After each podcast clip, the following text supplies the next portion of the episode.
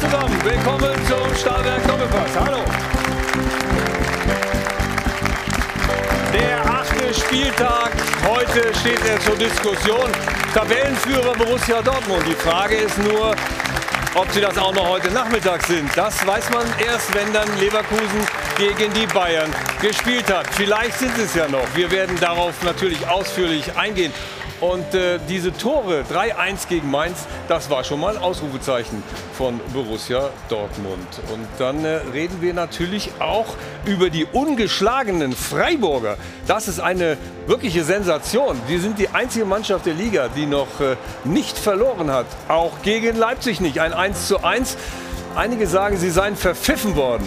Wir werden darüber diskutieren und die Szenen auch noch mal ausführlich behandeln. Und äh, wir freuen uns auch, dass äh, Lukas Höhler, der da im Mittelpunkt stand bei diesen Szenen, heute uns zugeschaltet sein wird, wenn wir über Freiburg sprechen. Jetzt im Moment muss er noch trainieren und dann kommt er dann zu uns. Und ein Thema ist auch noch sehr wichtig.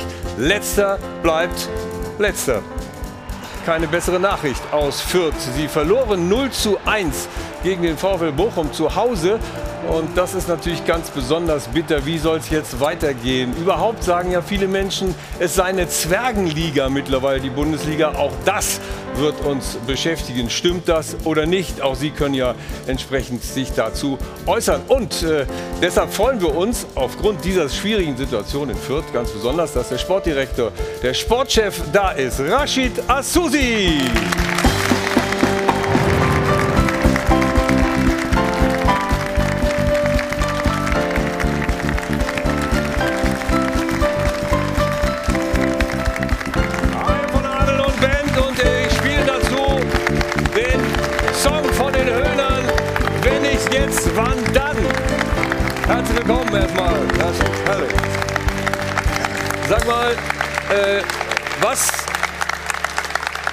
Ist da los? Wenn nicht jetzt, wann dann? Wenn nicht gestern, wann wollt ihr noch gewinnen? Ja, die Frage stellen wir uns natürlich auch, aber es nützt ja nichts. Ne? Wir, wir werden alles dran setzen. Ja, ne, wir werden alles dran setzen, äh, irgendwann mal den Bock umzustoßen, um, um auch mal drei Punkte einzufahren. Da kriege ich erstmal direkt drei Euro. Na, Aber jetzt ich- noch nicht, zahlst du gleich ein. Ja, Der ich habe hab eine Menge Der mitgebracht. Bock wird umgestoßen, vielleicht mit unserer Hilfe. Aber wir gucken uns mal das entscheidende Tor an, was euch äh, punktlos gelassen hat. Nämlich äh, das Tor von Lucilla. 80. Spielminute. Wie schätzt du diese Situation ein? Guckst dir noch mal genau an, aber du hast es ja gesehen. Ja, das begleitet uns schon die ganze Zeit, dass wir bei Standardsituationen einfach in dem Moment den Spieler aus den Augen lassen und ähm, letztlich nicht mutig genug sind in allen Bereichen, um, um das Tor zu verteidigen. Du hast, ihr habt ja den Torwart gewechselt. Torwartfehler? Ja, was heißt Torwartfehler? Es ist, äh, ich glaube, vorher kann man es schon besser machen. Ich glaube, der Funky weiß auch, dass es auch besser machen könnte, ein bisschen mehr Mut. Ähm, aber der Junge hat sonst wirklich ein gutes Spiel gemacht und ähm, das daran festzumachen wäre auch zu wenig, weil wir haben ja auch Das ist zu wenig. Gehabt, Wir werden es ausführlich besprechen mit folgenden weiteren Gästen. Wir begrüßen unseren Sport 1 Experten Mario Basler. Hallo. Guten Morgen. Vom Kicker begrüßen wir Frank Linkesch und auch er ist äh, unter anderem auch für Fürth zuständig. Hallo. Der stellvertretende Sportchef Bild NRW, Joachim Schutt ist bei uns. Darüber freuen wir uns. Und wir begrüßen herzlich auch unseren Sport 1 Experten Stefan Effenberg. Hallo.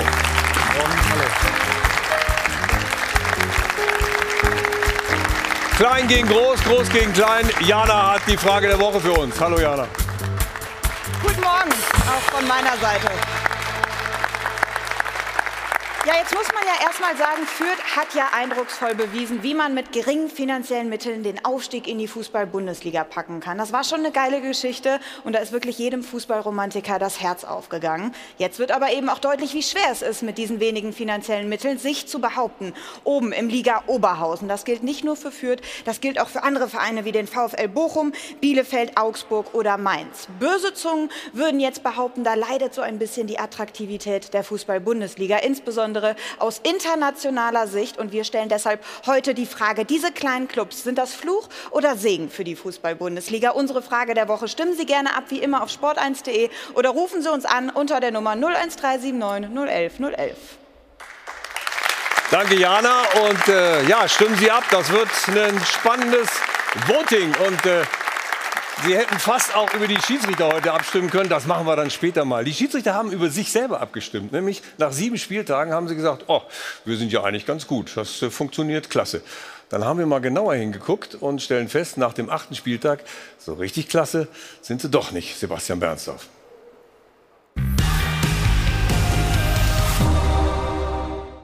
Bravo, sehr gut. Beifall für den Schiedsrichter. Blöd nur, dass sich der Mainzer Trainer eigentlich beschweren wollte über dessen Elfmeterpfiff. Der allerdings war absolut berechtigt. Klares Handspiel. Und so oder so. Höhnischer Applaus gleich gelb. Reicht es Svensson nicht. Bewerbung um Platzverweis allerdings erfolglos. Tor Dortmund. Nächster Aufreger beim Spiel in Frankfurt, wo die Hertha einen Strafstoß gegen sich bekam. Vorausgegangen war ein klares Foul des Berliner Torhüters. Aber das ist nur die halbe Geschichte, denn vor Schwolos Eingreifen hatte der gefaulte Paciencia Herthas stark kräftig geschubst und der Verteidiger rauschte in seinen Keeper rein. Videobeweis Pustekuchen. Tor Frankfurt. Und jetzt der Aufreger in Person. Der Fuchsteufelswilde Christian Streich. Auch Freiburgs Trainer kassierte eine Verwarnung, weil er sich wegen eines Elfmeterpfiffs echauffierte. Nkunku wenig standfest, die Videoschiedsrichter checkten noch kurz den genauen Tatort. So gesehen, alles richtig. Tor Leipzig. Dass Streich bei der nächsten strittigen Elfmeterszene reglos blieb, lag wohl an der Verwarnung zuvor. Den Grund, sich aufzuregen, hätte er gehabt. Simakan gegen Höhler. Oben gehalten, unten in die Beine gelaufen. War es ausreichend, hier nach kurzer Rücksprache mit dem Video Assistant Referee nicht auf den Punkt zu zeigen? Gut, befriedigend, vielleicht aber doch mangelhaft? Oder allgemein gefragt, welche Note haben die Schiedsrichter wirklich verdient? Das ist ja deine Frage. Stefan, äh, diese Geschichte Lukas Höhler. Hätte er da pfeifen müssen? Elfmeter? Ja, klar. Also es gibt ja oben den Kontakt, die Hand hat da nichts zu suchen, logischerweise. Und dann nochmal unten den Kontakt, von daher war es für mich ein Elfmeter, ja. Sehen das die anderen Spieler auch so? Ich glaube, der untere Kontakt war sogar noch heftiger als oben. Ne? Der, der läuft, er kreuzt ja quasi Ja, und ja. zieht das Bein weg. Wir sehen es jetzt nochmal. Schon erstaunlich, dass er sich das noch nicht mal angeguckt hat. Ja, also ich meine, dass das eine Zeitlupe ist, natürlich viel besser zu sehen ist. Jetzt ja klar, siehst du ich meine, da unten, trifft ihn siehst du ja. da. Das ist doch noch viel mehr als oben. Aber der ist ja, das muss er sich angucken. Da gibt es ja überhaupt gar keine Diskussion, dass das äh, Ja. ein Elfmeter ist. Vor allen Dingen, er hält ihn ja oben auch so lange, dass er aus dem Gleichgewicht kommt. Das lasse ich ja noch ein bisschen durchgehen. Aber unten, er trifft ihn ja unten in dem Moment, äh, wo er ja vorne ein bisschen kreuzt und dann trifft er ihn am Fuß und dann, dann kommt er zum Fallen. Und deswegen ist es äh, ein ganz klarer Elfmeter. Also Es geht um eine Linie. Ich glaube, die, wenn man den Elfmeter an, an Kunko auch sieht, dann muss man den ja auch erst recht pfeifen. Können wir uns auch noch mal angucken. Das ist ja auch die Situation gewesen, wo viele gesagt haben, äh, mein Gott, was machen wir da? Ähm, dass da unterschiedlich bewertet wird. Die Trainer, der Christian Streich kommt auch noch gleich zu Wort. Hier erst noch mal diese Szene in Kunku, ja? Was sagt er dazu? Er will nichts anderes. Ne? Das sehen wir jetzt gleich. Jetzt. Er nimmt schon gerne an, ne? Ja, ich meine, das ist ja, das ist eine Situation, man kann, man kann ihn geben, aber ich würde ihn zu 75 Prozent würde ich sagen, nein. Weil das ist eine, eine, eine Situation, äh, er springt ja ab, guck mal, wie der, der, der fällt ja dahin. Da, da denkst du, er hat ihn abgegrätscht, der stand. Natürlich hat er am Fuß unten ein bisschen touchiert, aber ob das jetzt ausreichend ist für so einen Elfmeter und vor allem so, wie er dann auch noch fällt, das glaube ich jetzt weniger. Da bin ich bei Rashid. Ne? Wo ist dann da die Linie? Wo ist die Ausgewogenheit? Mhm. Also wenn du den Elfmeter pfeifst für einen Kunkut, dann musst du den anderen dreimal pfeifen. Und also das eine pfeifen und das andere nicht, das geht für mich Ja, man gar muss sie nicht. aber getrennt sehen, ne? weil man kann jetzt nicht sagen, wenn er den gibt, muss er den anderen auch geben. Also man muss es getrennt voneinander sehen, finde ich. Wer war denn ein dickerer Elfmeter? Ja, der Kontakt, Höhler. Bei, der Kontakt bei Nukuku war ja auch da. So, er nimmt die natürlich dankend an. Was mich da so ein bisschen irritiert hat, war, dass der Schiedsrichter hundertprozentig sich sicher war. Ja. Bei dem zweiten dann, wo es dieses Doppelfoul eigentlich gibt, also erstmal die Hand oben und den Kontakt unten und er hatte einen freien Blick in dieser Situation, das muss der Schiedsrichter erkennen, ohne Videoschiedsrichter, ohne seinen Assistenten an der Seitenlinie. Das muss der Schiedsrichter 100 Prozent selber sehen Ja. und dementsprechend auch pfeifen. Vor allen Dingen, du musst die Situation auch nochmal anders sehen. Der Höhler ist durch, wenn der nicht gefault wird, steht der blank vorm Tor, Klar. sucht jetzt Eck aus. Der andere hat noch zwei davor stehen. Der dreht sich in zwei Leute rein. Ob der überhaupt aufs Tor hätte schießen können, ist noch was Ja. anderes. Wenn der durchkommt, ist es zu 80 Prozent Tor, es sei denn, er schießt daneben. Aber Es geht auch nicht um Konzessionsentscheidungen jetzt wie in dem Fall. Klar muss man jede Situation Ja. für sich selber betrachten, aber es geht wie gesagt um die Linie. Und wenn ich bei einem Kunku faul pfeife, dann muss ich bei dem anderen erst recht faul pfeifen. Und äh, das muss der Schiedsrichter halt schon sehen. aber ich finde, der Videoassistent muss ihm, wenn er das unten nicht gesehen hat, muss er ihm das, muss er ihn darauf Aber wenn wir aufmerksam bei der machen. Linie sind, dann müssen wir auch dieses Abwinken, was ja auch hier mittlerweile ein großes Thema ist, seit Wochen, muss es auch eine Linie geben im Allgemeinen. Und manchmal wird das extrem bewertet mit einer gelb- oder gelb-roten Karte und manchmal gar nicht. Da schauen die Schiedsrichter zwar hin, aber dann auch wieder weg. Ja, da muss man schon wirklich eine Linie finden, wo alle dann gleich sagen, in diesen Situationen müssen wir dementsprechend. Das war, aber das Und war das ja früher, wir ja- bei, Entschuldigung, das war ja früher bei uns auch schon so. Ne? Wenn ich gewunken habe, gab es gelb. Wenn du gewunken hast, gab es nichts. wenn ich gewunken habe, dann haben die zurückgewunken. wollte ich sagen, extra 30 Publikum. Und ein Zurückwinken, das hätte Christian Streich auch lieber gehabt, als äh, dann eine Karte, äh, nachdem er sich da aufgeregt hatte bei Kunko. Aber wir wollen Christian Streich selber mal hören. Ich habe mich beim Schiedsrichter entschuldigt, das war zu viel. Ich hatte es ein bisschen befürchtet. Mir hatte vor zwei Jahren schon mal so eine Szene. Ich will jetzt nicht über Spieler reden, aber und habe genau das befürchtet, dass das passiert äh, mit dieser Elfmeterentscheidung, wo es dann zu einer Berührung kommt. Und, äh, aber ich habe mich natürlich zu ähm, nicht, nicht korrekt verhalten am Spielfeldrand und habe äh, völlig berechtigt die gelbe Karte bekommen. Aber wenn du natürlich die beiden Elfmetersituationen anschaust, also wenn du der erste pfeifst und das ist kein Elfmeter, ein Kontakt ist kein Elfmeter, dann ist natürlich der zweite auf jeden Fall auch einer. Und wenn du der erste weglässt, was du machen musst aus meiner Sicht, dann kannst du der zweite auch weglassen. Ja, das ist genau der Punkt. Ja. Ich finde halt, ein Elfmeter muss eine klare Situation sein. Das ist so eine einschneidende Maßnahme in einem Spiel. Ich glaube, 75 Prozent werden verwandelt. Du hast also eine 75-prozentige Wahrscheinlichkeit, dass das dann ein Tor ist.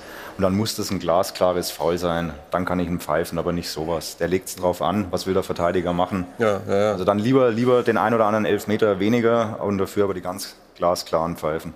Haben die Schiedsrichter tatsächlich eine gute Note verdient nach acht Spieltagen?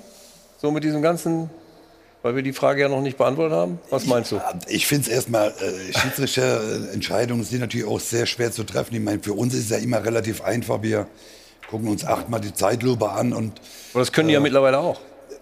ja, ich meine, Rudi, bei euch ist es halt so, ich meine, ihr spielt kein Fußball, ihr müsst natürlich auch die Zeitlupe sehen. Bei uns ist es so, wir sitzen zu Hause. Du ahnst das und vorher schon. Sofort das Elfmeter, Freistoß oder gelbe Karte, rote Karte. Du weißt ja schon, wenn Kunku Richtung 16er Weiß läuft, weißt du schon vor dem nicht? 16er, ob er Richtig, Elfmeter kriegt. Ne? Korrekt. Naja, das ist Das eben der ist- Unterschied zu uns. Es ist wirklich, Rudi, für einen Schiedsrichter, man musste ein bisschen auch mal in Schutz nehmen. Sie haben schon sehr, sehr schwierige Entscheidungen zu treffen. Und egal, was sie machen, sie können weder was richtig noch was falsch machen. Mhm. Wenn wir sagen, äh, sie haben Videobeweis geguckt und sie nehmen elf Meter zurück, dann sagen wir, super äh, Entscheidung getroffen. Ja. Ich verstehe nur die Situation nicht an, an äh, in Freiburg, dass er sich diese Situation zumindest nicht anguckt. Sie gucken sich jeden, Richtig. Entschuldigung, jeden Scheiß gucken sie sich an oder werden rausgerufen, guckt er die Szene nochmal an. Warum sagt der, der, der, äh, der im Keller, warum sagen die nicht? Guck raus, guck dir an. Wir haben ja noch, wir, wir haben noch was im Angebot, nämlich aus dem, aus dem Frankfurt-Hertha-Spiel. Ja, und äh, möglicherweise wäre dieses Spiel auch ganz anders verlaufen. Wollen wir jetzt gar nicht drüber reden. Aber hier, gucken wir uns die Szene an. Scholo kommt raus und jetzt meint Schiedsrichter Eitekin übrigens mal wieder im Mittelpunkt, dass es ein Elfmeter ist. Was sagt ihr dazu? Stefan. Nein, es ist kein Elfmeter, weil vorher faul gespielt wurde vom Pazienza. Er drückt ganz klar, das sieht man jetzt hier in der Zeitlupe, ähm, stark in den Torwart hinein und von daher hätte das ein Foul sein müssen für die Hertha. Dann wäre es zu dieser Szene gar nicht gekommen. Eidekin war sich aber 100% sicher. Hier muss ich aber sagen, muss der Assistent an der, an der Seitenlinie ihm einfach helfen, beziehungsweise spätestens der im Keller. Und muss sagen, Aber da gibt es doch dann nur die, Aus, die Ausrede, dass in Köln im Keller gerade das Licht ausgefallen ist oder so. Aber sonst muss er sich doch melden. Ich verstehe das nicht. Aber das fällt ja, das fällt ja häufiger dann aus. Ne? Wenn ihr euch an den ersten Ja. Spieltag erinnert, äh, Gladbach gegen Bayern, wo es die zwei Ja. Szenen mit Upamecano gab, die nie überprüft worden sind, äh, wo du auch sagst, das waren Elfmeter eigentlich. Ähm, Warum wird das hier nicht überprüft? Ja, da müssen wir die Verantwortlichen dann fragen, die eben unten in Köln sitzen, ganz klar. Aber ich finde diese Situation, die muss der Linienrichter sehen, ja, der wird, der Weil er hier unten steht, weil ja. er hier unten steht und einen klaren Blick auf diese Situation hat. Er muss diesen Schubser, der jetzt kommt, Fin- Findest du den wirklich so stark? Ja, das ist ein das Schubser, ist ein Schub- aber ich glaube, der läuft in den Torwart rein, weil er nur auf den Ball guckt, die Ja, Situation gar nicht sieht. Also wenn du Das heißt, der Schubser ist nicht aber aus- der, der Auslöser. Torwart guckt ja auch auf dem, also Ja, alle aber gucken diese zum Ball. Schubser, wenn du mal guckst im Spiel, wie viele Szenen jetzt nicht gerade am Strafraum sind, aber aber solche bist- Dinge bei also Ecken ich oder sage sonst mal so, ganz, wenn- ganz viele. wenn- Wenn, wenn er du nur die andere Szene bewertet beim Torwart, der greift Ja. natürlich klar ums Bein, dann musst du der Elfer pfeifen. Ja, ja, aber, aber der Torwart, der ja sich orientiert Ja. zum Ball, ganz klar, sieht ja diese Aktion nicht. Also und der, der Mitspieler ja auch nicht. Aber der stolpert ja nicht richtig. Der Wenn du, wenn du aber diese, diese Aktion machst, und das war ja ein klarer Schubser, und du machst ihn bei einem ruhenden Ball, sage ich mal, Mhm. und du schubst dein Gegenspieler, was kriegst du dafür? In der Regel gelb. Ja. Wenn du Pech hast, sogar gelb-rot oder wie auch immer. Also ist das ein Foul gewesen. Und ich finde schon, dass man ohne den Assistent unten im Keller hätte der Linienrichter das sehen müssen. Und dem Schiedsrichter im Endeffekt dann helfen müssen. Ja. Nein, das ist ein, das ist ein Foulspiel. Also da geht Kleine Schubser. ja, weil du bist im Lauf und da reicht ein kleiner Schubser. Der ist ja, der ist ja in der Bewegung. Und wie gesagt, der Torwart schaut nur auf den Ball. Der kann gar nicht darauf reagieren, weil er kann den Ball ja ganz locker, wenn, wenn der stark nicht in ihn reinläuft, kann er den Ball ganz locker runterpflücken und dann ist die Geschichte durch. Und ich finde, warum? Weil es auch nur Menschen sind. Die machen halt auch Fehler. Ich finde nur, sie sollten dazu stehen. Das ist halt das, was mir so, So, ein bisschen jetzt- fehlt manchmal. Rashid, jetzt sind wir schon bei 6 Euro. Ne? Wir wollen den Bock nicht vergessen. Und jetzt? Aber ich sag mal, da ist noch sind Luft nach oben. ne? Da ist noch Luft nach oben. Wer hat denn den Rekord hier eigentlich? Und wir haben noch nicht mal die erste Pause. Aber grundsätzlich, um das auf wird deine Frage zurückzukommen, ich finde schon, dass die Schiedsrichter das gut machen. Ja. Aber nach wie vor ist Luft nach oben. Aber F hat auch recht, in dieser Szene hätte es der Linienrichter sehen müssen. Ich glaube, der Schiedsrichter kann es gar nicht sehen. Der guckt ja auf den Rücken des, des Frankfurter Spielers. Ich glaube nicht, dass er diesen Schubser unbedingt sieht. Aber der Linienrichter hat genau den Blick, Genau. den wir jetzt gerade mit der Kamera gehabt haben. Dann, Da haben, wir, dann haben wir noch eine Szene aus dem Spiel Dortmund gegen Mainz. Und äh, zwar diese hier. Handspiel oder nicht?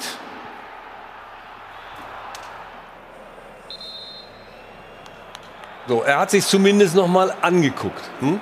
Was dabei aber wieder blöd war, wenn mich nicht alles täuscht, hat das zweieinhalb Minuten gedauert, bis sie nochmal geguckt haben. Das ganze Spiel läuft weiter und das finde ich wieder so ärgerlich bei so einer Szene. Ja, aber war es jetzt Handspiel oder nicht? Wie, wie ist die Einschätzung der Runde? Letztlich war es Handspiel. Elfmeter, Ist ja. ja auch nichts zu überlegen, da macht er den Arm raus. Er versucht ihn dann natürlich wieder Ball. nochmal wegzunehmen, aber er geht erstmal, streckt er den Arm raus. Und da gibt es ja gar nichts zu überlegen. Da verstehe ich auch gar nicht, dass er erst nochmal rausrennt. Das, Da das muss wollte ich jetzt gerade sagen. Da muss- rennt er raus und bei Da einer muss der anderen. Keller sagen, das ist ein klarer Elfmeter, brauchst gar nicht anzugucken. Äh, das ist ein Elfmeter. Man sieht, jetzt geht er mit dem Arm raus. So, also, äh, das steht doch außer Frage, dass das ein Elfmeter ist. Also, weiß gar nicht, warum wir da. Ich meine, für uns ist ja schön, wir können diskutieren. Aber, aber Und, und, dann, und dann, haben wir, dann haben wir noch eine Szene aus dem Jahr 1994. Und zwar am 23. September passierte das hier. Duisburg gegen Bremen. das ist eine rote Karte. Asusi gegen Das ist, das ist so sicher wie der Kirche.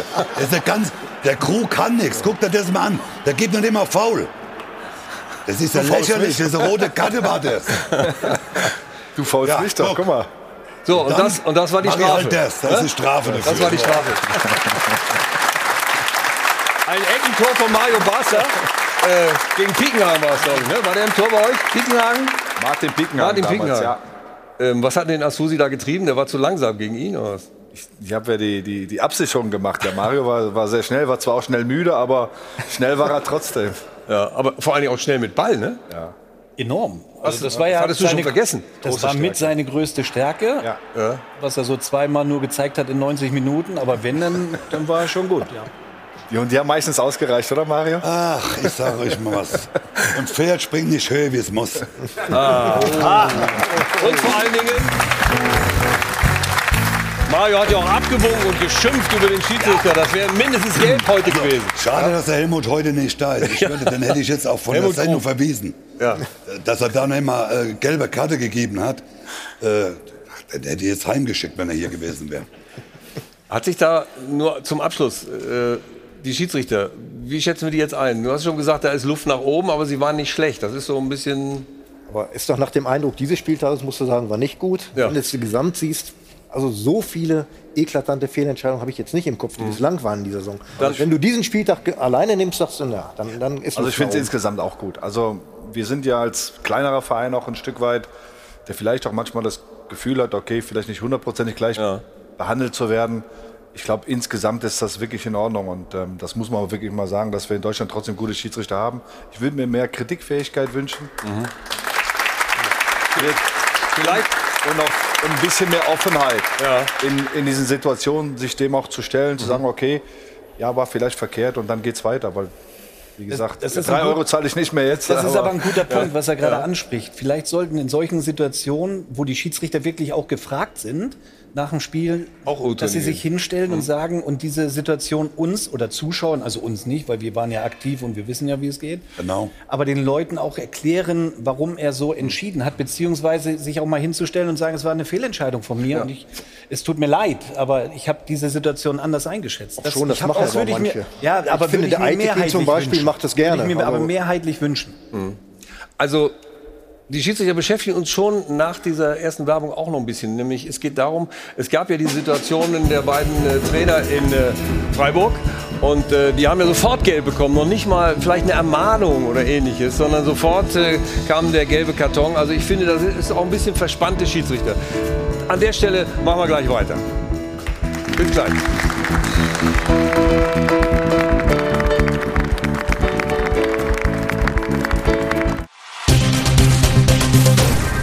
Werbung Anfang. Werbung Ende. Am Münchner Flughafen Harry von Adel und Band zurück zum Stahlwerk Doppelpass. Und äh, wir waren ja vor der Werbung genau bei dem hängen geblieben. Schiedsrichter, sind sie verspannt? Trainer sind auch angespannt? Dazu gibt es jetzt mehr von Jana. Die Szene der Woche wird Ihnen präsentiert von LEDVANCE. Smartes Licht für zu Hause. Gleich drei gelbe Karten gab es schon an diesem Spieltag für Trainer, angefangen mit Mainz-Trainer Bo Svensson im Spiel gegen den BVB. Diesen ironischen Applaus gab es, weil er nicht einverstanden damit war, dass es Elfmeter gab für Erling Haaland. Er kassiert sich damit die gelbe. Wer jetzt Lippen lesen kann, weiß auch, was er da hinterher noch gesagt hat. Das werde ich jetzt nicht wiederholen. Christian Streich holt sich dann auch eine gelbe Karte ab im Spiel gegen RB Leipzig. Auch er war mit dem Elfmeter nicht einverstanden, darüber haben wir ja eben schon gesprochen. Und sein Gegenüber, Jesse Marsch, holt sich auch noch eine ab. Also damit stehen wir bei drei gelben Karten an diesem Spieltag. Das ist schon jetzt Rekord und man muss ja sagen, zwei kommen noch. Zwei Spiele stehen ja noch aus. Und es stellt sich schon die Frage, sind die Schiedsrichter zu vorschnell im gelbe Karten geben oder sind einfach die Trainer zu forsch? Die Szene der Woche wurde Ihnen präsentiert von LEDVANCE. Smartes Licht für zu Hause. Oder ich würde sogar noch einen drauflegen und sagen, Stefan, warum werden die, die Trainer nicht erstmal ermahnt?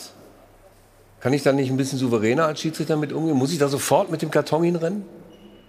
Also ich glaube nicht, dass die Schiedsrichter sofort mit dem Karton da hinrennen. Also grundsätzlich wissen die Trainer ja schon, wie sie sich zu verhalten haben an der, an der Seitenlinie. Und wenn das permanent wiederholt wird, dann müssen die Schiedsrichter ja früher oder später reagieren. Das ist ja klar. Aber wir gucken uns gerne noch mal äh, die Szene an von äh, Christian Streich. Wer wollte was sagen? Du hast? Ich sage, die Ja. Trainer haben ja auch eine gewisse Vorbildfunktion am Rand. Das muss man auch sagen. Wenn du das auf dem Ah, komm, ja, jetzt sag so, Vorbildfunktion. aber wenn du das auf Das dem sind aber auch drei Euro. Ich finde das Ja, so. ja, das sind jetzt drei Euro, Ich mindestens. trotzdem. Vorbildfunktion. und- Was ist das denn? Wir von euch gekriegt, eingetauscht. Aber nein, die Vorbild, also lass mir bitte die Dinger weg. Vorbildfunktion, die Fußballer Vorbildfunktion. Äh, jeder hat eine gewisse Vorbildfunktion. Aber wenn sich ein Trainer oder ein Sportdirektor nicht mal über eine Situation aufregen darf, wenn es einen Elfmeter gegen sich gibt, der vielleicht keiner war, oder einen Elfmeter gibt, der hundertprozentig einer war und der wird nicht gepfiffen. Und ein Schiedsrichter darf sie nicht aufregen, oder ein, ein Trainer oder ein Sportdirektor darf sie nicht aufregen, dann sollen sie ihren Laden zumachen, die Schiedsrichter. Die sollen nicht so, so weicheich da rumrennen und bei jeder Kleinigkeit, die haben jetzt mittlerweile 28 Schiedsrichter, einer auf dem Platz, der Linienrichter, der vierte Mann steht da, die müssen sie halt auch mal ein bisschen langsam mal was anhören können, weil es geht auch um sehr, sehr viel. Ich will mich auch mal aufregen. Boah, ich, Du musst aber ja. Unterschiede machen, da sag ich. Wenn ich den Bo Svensson sehe, das fand ich jetzt gar nicht so wild. Das ist ja was ganz anderes. Moment, zu Das Bo Svensson kommen wir andere gleich. Situation. Oh, Stopp, stopp, stopp, nicht Das ist durcheinander. eine andere Deswegen, Situation. deswegen, sitze auch, deswegen sitze ich auch nicht mehr auf der Bank. Ja. Ich bin auch ein sehr emotionaler Typ und ähm, das, ist, das war mir alles zu viel und ich habe mich dann selber auch geschützt, auch vielleicht die eigene Mannschaft, weil du kommst dann trotzdem auch in einer, in einer komischen Situation, wenn du dich äh, beschwerst und ich glaube, die, die, die Rolle des vierten Offiziellen muss einfach bedacht werden und ich finde, er muss deeskalierend wirken, er muss einfach versuchen, so ein bisschen den Druck rauszunehmen, der überall herrscht, auch bei den Trainern, Spieltagsdruck. Ähm, und ich glaube, da muss, der, da muss angesetzt werden, weil der Schiedsrichter kriegt das oftmals gar nicht so richtig mit. Aber ich Der möchte ja auch gerne, ich möchte auch gerne. Emotionen nicht nur auf den Rängen haben, sondern sowohl auf der Wiese als auch auf den Bänken. Warum ist denn richtig, nicht? aber wenn Also ich jetzt zunächst, ist es doch mal total menschlich, diese Emotionen. Also ich war auch ein paar Jahre ja. Jugendtrainer und Ja, war da muss nicht sein. immer vorbildlich und du hast einfach, du, du fieberst da draußen mit.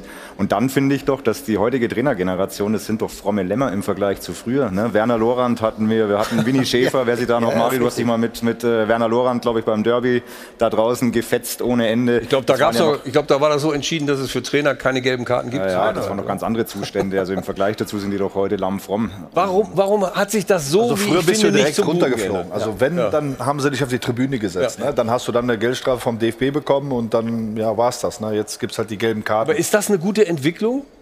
Nein, überhaupt nicht. Also ich finde es ich find's eine Katastrophe. Ich glaube schon, dass man das auch anders regeln kann. Wie denn? Naja, indem man einfach mit den Leuten spricht und einfach mal auch mal fünf gerade sein lässt.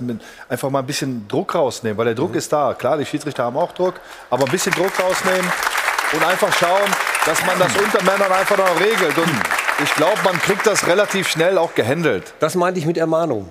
Das hätte doch bei Christian Streich, ich meine, nach dem Spiel sagt Naja. er, oh, ich habe mich da schlecht benommen. Aber wenn ich der vierter Mann bin an der Seite und der Christian Ja. Streich läuft heiß, ich Ja. glaube, wenn du den nicht, nicht ein bisschen bremst oder sonst was, der wird, der, der pusht sich immer weiter noch hoch. Ich Aber das, glaube, ge- da, das gehört doch aber ein bisschen Ja. auch zum Fußball dazu, Aber- dass man sich auch mal als Trainer noch mal ein bisschen aufregt. Ein Trainer, der macht so viel mit, der, muss, der regt sich über seine Spieler auf, über seine Mannschaft regt er sich auf, äh, der, der regt sich über den Gegner auf.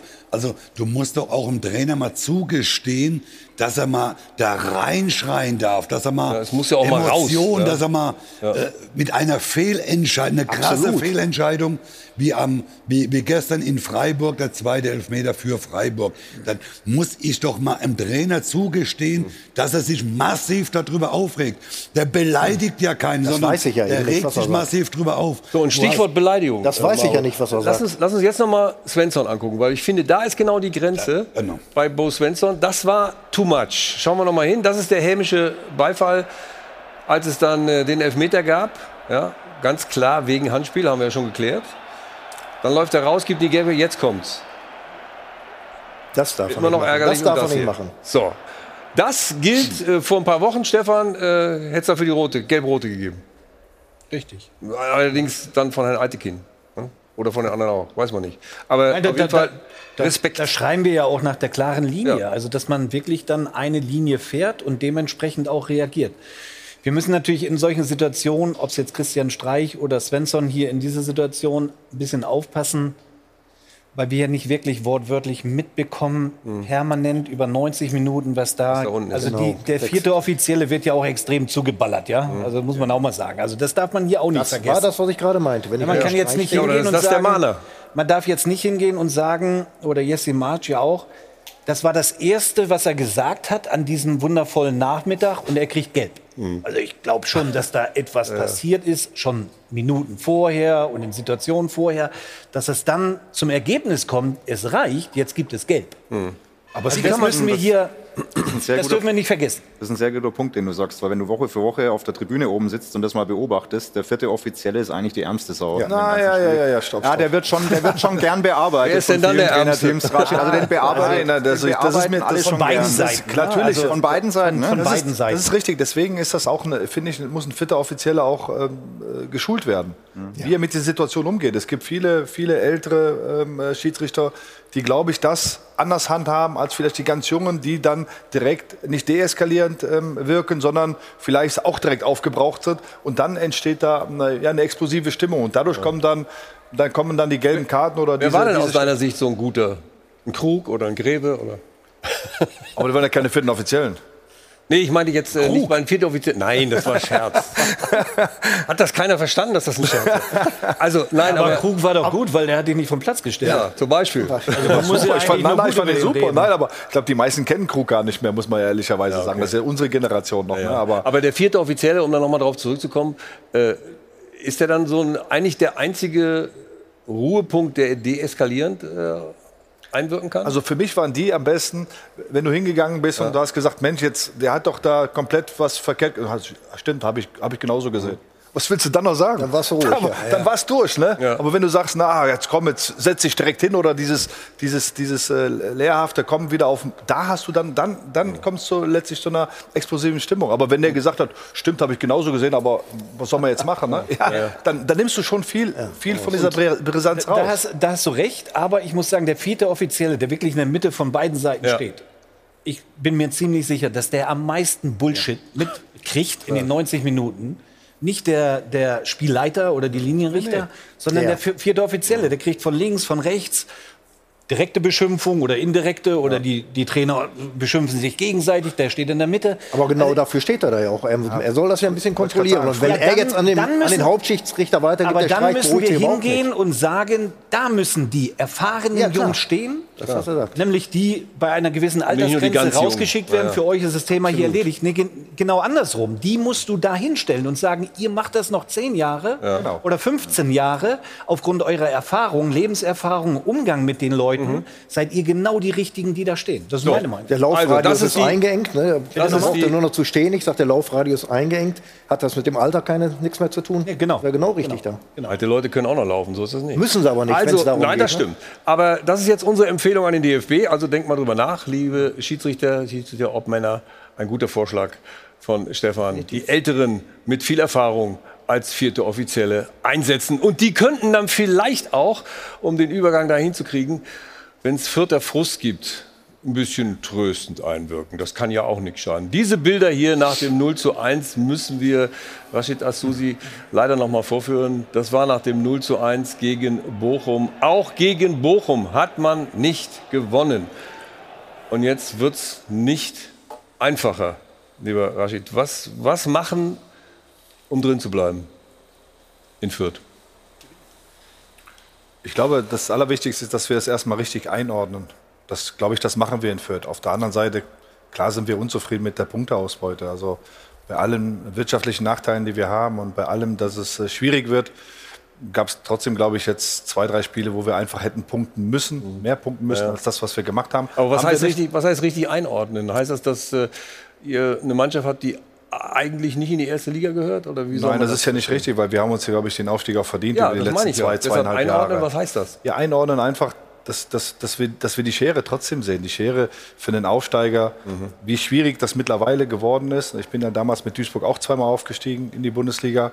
Ähm, da, war die, da war die Schere noch nicht so weit auseinander. Da gab es immer noch, klar, die Bayern München oder Werder Bremen, die einfach trotzdem viel, viel besser waren, auch viel mehr Geld hatten. Ähm, aber der Unterschied war nicht so groß. Mhm. Aber gestern war es Bochum. Ja, hundertprozentig. der Und deswegen, auch nicht groß. und deswegen geht es ja auch nicht, das ist ja auch, wir haben ja insgesamt äh, über Einordnung gesprochen. Es geht nicht darum, Hm. über das Spiel gestern, da waren wir zu ängstlich. Wir haben, waren nicht mutig genug. Ähm, Die, die nicht gewonnenen Spiele, die machen auch, auch was mit den Spielern. Ähm, Diese Selbstverständlichkeit, die wir letztes Jahr im, im Aufstiegsfall oder im, im Aufstieg hatten, die Art, wie wir Fußball gespielt haben, ist ein bisschen dahin. Und Ja. Also Trainer Stefan Leitl sagt ja, die Motivation ist immer noch am Anschlag. Auch nach dem Spiel gegen Bochum? Oder lässt nicht da langsam dann doch der Frust freien Lauf? Ja, klar sind wir frustriert. Wir sind auch enttäuscht. Also ich glaube, jeder kennt das ne? nach einem Spiel. jetzt komme ich her, wir haben acht Spiele, wir haben einen Punkt. Es war nicht schön äh, auf der Fahrt von- Schlechteste Mannschaft in der Bundesliga ever. Ehrlich? Nach acht Spieltagen. Ist das so? Mir- Tut mir leid, ja. ja, dann werden wir alles versuchen, das äh, zu korrigieren. Aber ähm, es macht keinen Spaß. Trotzdem bin ich hier, weil wir, weil wir dort trotzdem auch stolz sein können in Fürth, dass wir diesen Aufstieg geschafft haben. Und ich lasse mir auch die Freude und die Lust an dieser Bundesliga nicht nehmen. Und trotzdem wollen wir punkten jetzt die nächsten, die nächsten Spiele. Und ähm, es wird nicht einfacher, gar keine Frage. Aber es nützt auch nichts, wenn wir, wenn wir jetzt mit gesenkten Köpfen äh, rumlaufen und, und uns äh, unserem Schicksal ergeben. Du warst gestern im Stadion. Darf ich mal, darf ich mal eine, eine kurze Frage sportlich? Ja, ja. Was, was meinst du denn, warum ihr Stand achter Spieltag erst einen Punkt habt, sportlich? Ja, kann ich, ja klar kann ich. Kann ich mir auch fünf Punkte nennen, aber sag Ja, mir mal also, ein, zwei da- Punkte, ja, ein- woran das wirklich liegt, sportlich. Ja, erst- erstmal, wenn, wenn du Fürth äh, verfolgt hast, letz, letz, letzte Saison, glaube ich, haben wir einen sehr, sehr attraktiven Fußball gespielt, einen, einen Ballbesitzfußball. Ähm, haben aber jetzt nach dem Aufstieg fünf, vier Stammspieler verloren. Stach, Raum, Jecke. Raum in A-Nationalspieler. Das. Schlimme war dabei, dass wir drei sogar ablösefrei verloren haben. Mit einem mussten wir Ja. Geld machen. Das sind die, das sind die wirtschaftlichen ähm, ähm, ja, Notwendigkeiten, die wir auch entführt haben. Das Zweite ist, wir hab, mussten zehn neue Spieler holen. Ähm, die, ja, zehn, elf neue Spieler holen. Wobei, lass mich da gleich reingerätschen, die ersten fünf, die ihr da geholt habt, spielen ja jetzt auch keine Rolle. Das heißt, da habt ihr auch ein bisschen daneben gegriffen. Ne? Naja, was heißt daneben, gegriffen, Rudi? Guck mal, es geht darum. Ja, die anderen fünf waren besser, die sind Ja, aber die, die haben wir ganz zum Schluss gekriegt, weil wir uns äh, die auch erst zum Schluss leisten konnten. Wollte ich gerade sagen. Das andere ist, man muss ja auch sagen, ähm, wie sehen wir das in Fürth? Glauben wir, dass wir ähm, mit, mit, mit unseren Neuzugängen, die wir ablösefrei holen, äh, die Klasse halten können? Also wir wollen, klar wollen wir die Klasse halten, aber wir können es wir auch nicht erkaufen. Ja. Und das meine ich mit einordnen. Also es nützt ja nichts, äh, Stefan, wenn wir, wenn wir jetzt in eine Saison reingehen in die Bundesliga und überschulden uns und äh, du hast trotzdem keine Garantie letztlich, auch mit Spielern, die du für eine, eine Million, 1,5 Millionen Ablöse holst, hast du keine Garantie in der Bundesliga zu bleiben. Schau dir, schau dir äh, Augsburg an, schau dir Mainz an, die schon länger drin sind, die Kölner, die länger drin sind. Aber schau dir mal Union immer- Berlin an nach dem ersten Jahr. Die haben richtig investiert. Die haben gesagt, wir gehen ins Risiko. Die haben Ja, aber die haben ja, gehabt, aber naja, Rudi, nochmal ein Unterschied. Die, die, Okay. die, die Unioner haben über die Jahre in der zweiten Liga schon sehr gut investiert. Ähm, d- bei euch ging es zu schnell. Naja, was heißt so schnell? Wir haben halt nur das zur Verfügung. Wir haben 17,5 Millionen Etat Mhm. für den Profibereich. Die Bochumer jetzt, die uns gestern geschlagen haben, die in unseren Sphären sind, die haben 5 Millionen Euro mehr. Ja. Jetzt kann man sagen, was sind 5 Millionen Euro? Nichts, ähm, wenn man jetzt die ganz großen Vereine sieht. Anderthalb Ein Beispiel Stach. jetzt auch nochmal. Also, der, na, nach, den, nach den Zahlen es sind 5 Millionen anderthalb Stach. Immerhin. ja, genau. Aber du musst mal. Ja. Du musst Naja, aber mal jetzt- Aber, aber jetzt, muss ich noch mal zurück auf Sportlich, Sportlich, nochmal, sportlich. Sportliche. Sportlich, wir haben- ich sage nur ein Wort. Ja. Standardsituation. Mhm. Ja, ja, das ist ja auch, das ist, das ist, du kennst es ja auch, das ist ein Thema, was wir, was wir im letzten Jahr sehr gut ge gehandhabt haben. Ähm, jetzt fängst du an und dann pa passieren Standards, weil wir, weil vielleicht auch letztlich so die, die Härte auch fehlt, dieses, dieses sich dagegen wehren auch ein Stück weit. Aber auch das Den Rauskommen, Gegens- Härte Den, ist ja den der- Gegenspieler, ja, das ist ja klar. Lucia ist, Lu- Lucia ist Zielspieler. Lucia ist auch klar, klar benannt, dass der auch Mann gedeckt wird. Und trotzdem wir, verlieren wir den aus den Augen. Und das darf in der Bundesliga nicht passieren. Das, ist, das Spiel gestern ist ein 0-0-Spiel. Vielleicht Ja. mit ein bisschen Vorteile für uns. Und du verlierst das. Warum? Weil du vorher schon Standards bekommen hast. Und egal, was du jetzt machst, kennst es ja auch. Und dann kriegst du trotzdem wieder ein Standardtor, Gegentor. Aber jetzt geht es darum, okay, wollen wir uns jetzt, nochmal, wollen wir uns ergeben? Wollen wir sagen, das ist so? Nein. Oder, oder packst du es jetzt an und sagst, okay, es hat uns ja eh schon jeder vor der Saison abgeschrieben und jetzt erst recht. Und, Aber Ich ähm, finde, Aber sag doch mal, wie frustrierend ist das denn eigentlich vor der Saison? Du, du hast einen Plan im Kopf, du möchtest gerne Spieler holen und musst im Prinzip warten, bis alle anderen Vereine sich bedient haben, weil Fürth derjenige geht vielleicht zuletzt nach Fürth, wenn er einen anderen Bundesligisten kriegen kann. Ich schätze, dass du ganz andere Pläne hattest, den ganz gerne gehabt hättest, den vielleicht auch, aber der sagt, okay, dann gehe ich lieber zur Hertha oder ich gehe lieber zur Union oder sonst was und wenn dann gar nichts mehr geht, dann sagt er, jetzt bleibt Fürth, ja, dann gehe ich zu Fürth in die Bundesliga. Ja, aber es geht wirklich, also ich sag dir ehrlich, ne, in Fürth geht's nicht, das, die, diese Gegebenheiten haben wir einfach und die haben wir seit Jahren. Ja. Und ähm, wenn man die letzte Saison sieht, wir sind letztes Jahr mit 8,2 Millionen Euro aufgestiegen. Ich meine, ne, jetzt nicht gegen den HSV oder andere Vereine, die haben 23 Millionen Euro. Wir haben es geschafft, weil wir eine Philosophie verfolgen. Und die Philosophie beinhaltet auch, Stefan, dass wir auch jetzt nicht nervös werden, sondern dass wir versuchen, unseren Weg weiterzugehen. Weil wir werden es nicht erkaufen können, ja, wenn du mir 80, 100 Millionen Euro gibst, um die Klasse zu halten, dann sage ich, okay, die Wahrscheinlichkeit ist sehr hoch, dass wir es mit Spielern hinbekommen. Wenn du das nicht zur Verfügung hast, dann musst du schauen, dass du einfach einen nachhaltigen, vernünftigen Weg gehst. Und der nachhaltige, vernünftige Weg ist der, dass wir versuchen, uns treu zu bleiben, dass wir versuchen, junge Spieler weiter auszubilden, uns dementsprechend zu entwickeln. Und wenn es so sein sollte, dass wir runtergehen, dass wir eine gute Mannschaft haben, um wieder aufsteigen zu können. Also die Philo- Philosophie, eure Philosophie steht über allem. Erstmal. Ja, ist ja, ist ja, ist ja eine Information. Und einige, sagen, einige sagen sogar, dass es äh, in dieser Saison in der Liga eigentlich relativ leicht sein müsste, könnte, dürfte, drin zu bleiben. Andere Leute sagen, ach, das ist eben eine Zwergenliga. So schaut's aus, Norman Soleder. Also da bleibt eigentlich nur das Schlussbild. Mentalität muss es richten. Ja, du brauchst, du brauchst klar die Mentalität. Ich glaube schon, dass wir die Mentalität haben. Du brauchst halt einfach auch mal ein, gutes Gefühl. Und wir sind gestartet mit einer, mit einer wirklich starken Schlappe gegen Stuttgart mit 5 zu 1, Ja. wo uns so ein bisschen der Ja, Stecker klar. gezogen worden ist. Und ähm, Frank kann vielleicht auch noch mal ein bisschen was dazu sagen. Ja, rede ich nur alleine über Fürth. Ich finde, man, muss es- man muss es natürlich einordnen. Ich habe letzte Woche zum Beispiel mit Christian Keller, der in Regensburg jetzt aufhört, gesprochen. Die hatten in etwa den gleichen Etat in der zweiten Liga. Ja. ne? Das heißt, ihr wart in der zweiten Liga schon auf einem Abstiegsplatz, was den Etat anbelangt. Habt aber sportlich euch natürlich viel, viel weiterentwickelt als wirtschaftlich. Der Aufstieg war letztlich eine große Überraschung. Und dann finde ich, kommen wir zu so einem Kernproblem. Das ist dieser Umbruch, den ihr hattet nach dem Aufstieg. Das war eine eingespielte, verschworene Mannschaft, die vier Leistungsträger verloren hat. Und weil ihr eben nicht dieses Geld habt, habt ihr dann Leute holen müssen, die irgendwo in ihrem alten Verein halt auch ein Problem hatten. Die waren Ersatzspieler, die kamen aus einer langen Verletzung, die musst du ja dann auch erst wieder hinkriegen. Ein Gideon Jung, der sich dann gleich wieder verletzt hat, ein Adrian Fein, der bis jetzt keine Rolle spielt, äh, der aber auch in Eindhoven Ersatzspieler war. Da gab es ja eine, eine ganze Reihe von diesen Jörg Spielern. Griesbeck. Ja, und das dann auch wieder zu einer Einheit zu formen. Und da glaube ich, diese Zeit, die gibt euch die Bundesliga dann am Ende auch gar nicht, weil du musst letztlich ja von Anfang an funktionieren in dieser Liga. Stefan Leitl hat zu mir noch vor dem Saisonstart gesagt, ein guter Start wird sehr wichtig sein für uns, dass wir dieses Selbstbewusstsein, die Euphorie so ein bisschen mitnehmen. Das ist jetzt schiefgegangen, ja, und jetzt äh, steht er halt da, wo er steht. Ich glaube, da ist auch genau der Unterschied zu Bochum. Ich meine, das macht vielleicht dieses eine Tor aus. Die Bochum haben in großen Teilen ihre Aufstiegsmannschaft zusammengehalten. Die haben zwar auch den einen oder anderen, wie den Robert Schul, abgeben müssen und können sich dann auch nur bei Spielern bedienen, die woanders vielleicht nicht so ganz funktionieren, aber die haben in großen Teilen zumindest die Aufstiegsmannschaft zusammengehalten. Und da musste ja ziemlich viel Neues aufgebaut werden wieder. Ne? Das macht das- vielleicht genau dieses eine Tor aus gestern. Aber Bochum gehört ja auch zu, zu der Gruppe, die von den Größeren äh, mehr als Zwerge angesehen wird. Dieser, dieser Begriff Verzwergung, stört er dich oder, oder lässt ihn an dir abtropfen? Ist ja eigentlich richtig. Ja, klar stört das ein bisschen, weil ähm, also alle reden ja von dem zu vielen Geld im Fußball, ne? dass, äh, dass sich der Fußball von der Basis ähm, ein Stück weit verabschiedet, dass das nicht mehr nahbar ist. Ich glaube, wir sind ein Verein, der sehr nahbar ist. Wir geben nur das aus, was wir haben. Wir versuchen mit unseren Mitteln, mit einer klaren Philosophie, einfach mit einem guten Konzept uns zu halten, nicht nur zu halten, sondern auch erfolgreich zu sein. Ähm, und deswegen gehört uns schon, glaube ich, ein bisschen mehr Respekt insgesamt.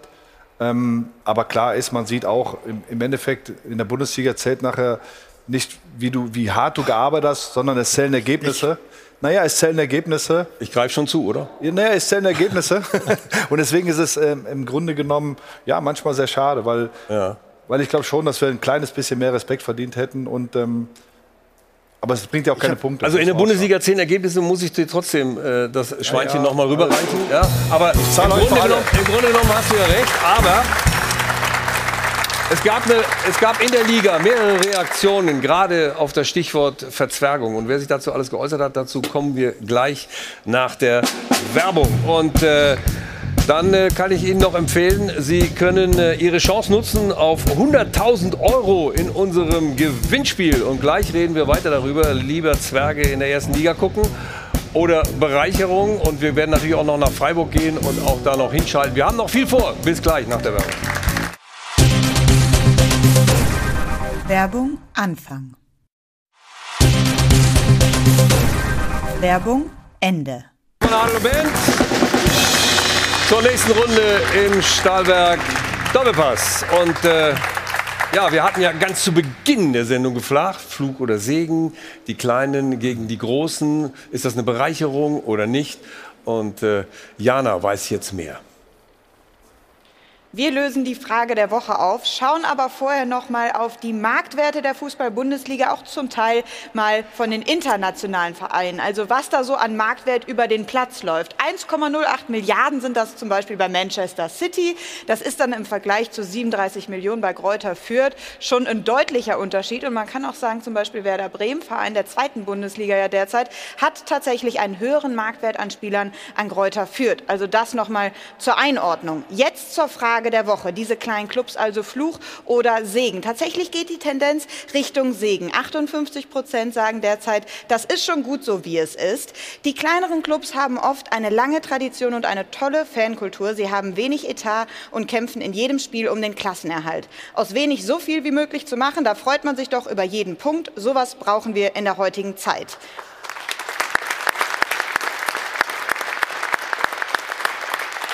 Sie sind das Salz in der Suppe, also auch er ist eher pro, aber wir wissen, es kann auch zu viel Salz sein. Die Aufstiege von kleinen Vereinen wie Fürth sind immer außergewöhnlich, aber eine Mannschaft, die in der Bundesliga nicht gewinnen kann, brauchen wir nicht in der ersten Liga. Spiele, die quasi vorher schon entschieden sind, schaden der Liga langfristig. Und man muss auch sagen, Sie zu Hause am Dopafon sehen es zum Teil auch eher kritisch.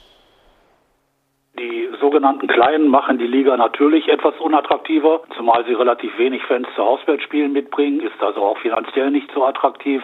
Natürlich gehören die sogenannten kleinen Vereine in die Liga. Sie haben sich ja schließlich auch qualifiziert und es sich dadurch verdient. Einige spielen eine gute Rolle und sind immer mal für eine Überraschung gut. Durch das Auf und Ab der kleinen Clubs wie Kräuter Fürth, wie Bochum bleibt die Liga auch spannend. Wieso sollten die kleinen Clubs ein Fluch sein? So eine wie Fürth, Bochum oder Bielefeld haben es 100 Prozent verdient, in der Bundesliga zu spielen, auch wenn sie kleine Clubs sind. Und irgendwann wird auch Kräuter Fürth ein Spiel gewinnen. Ab und zu gelingt den Kleinen auch die Überraschung gegen den Großen und das macht den Fußball aus.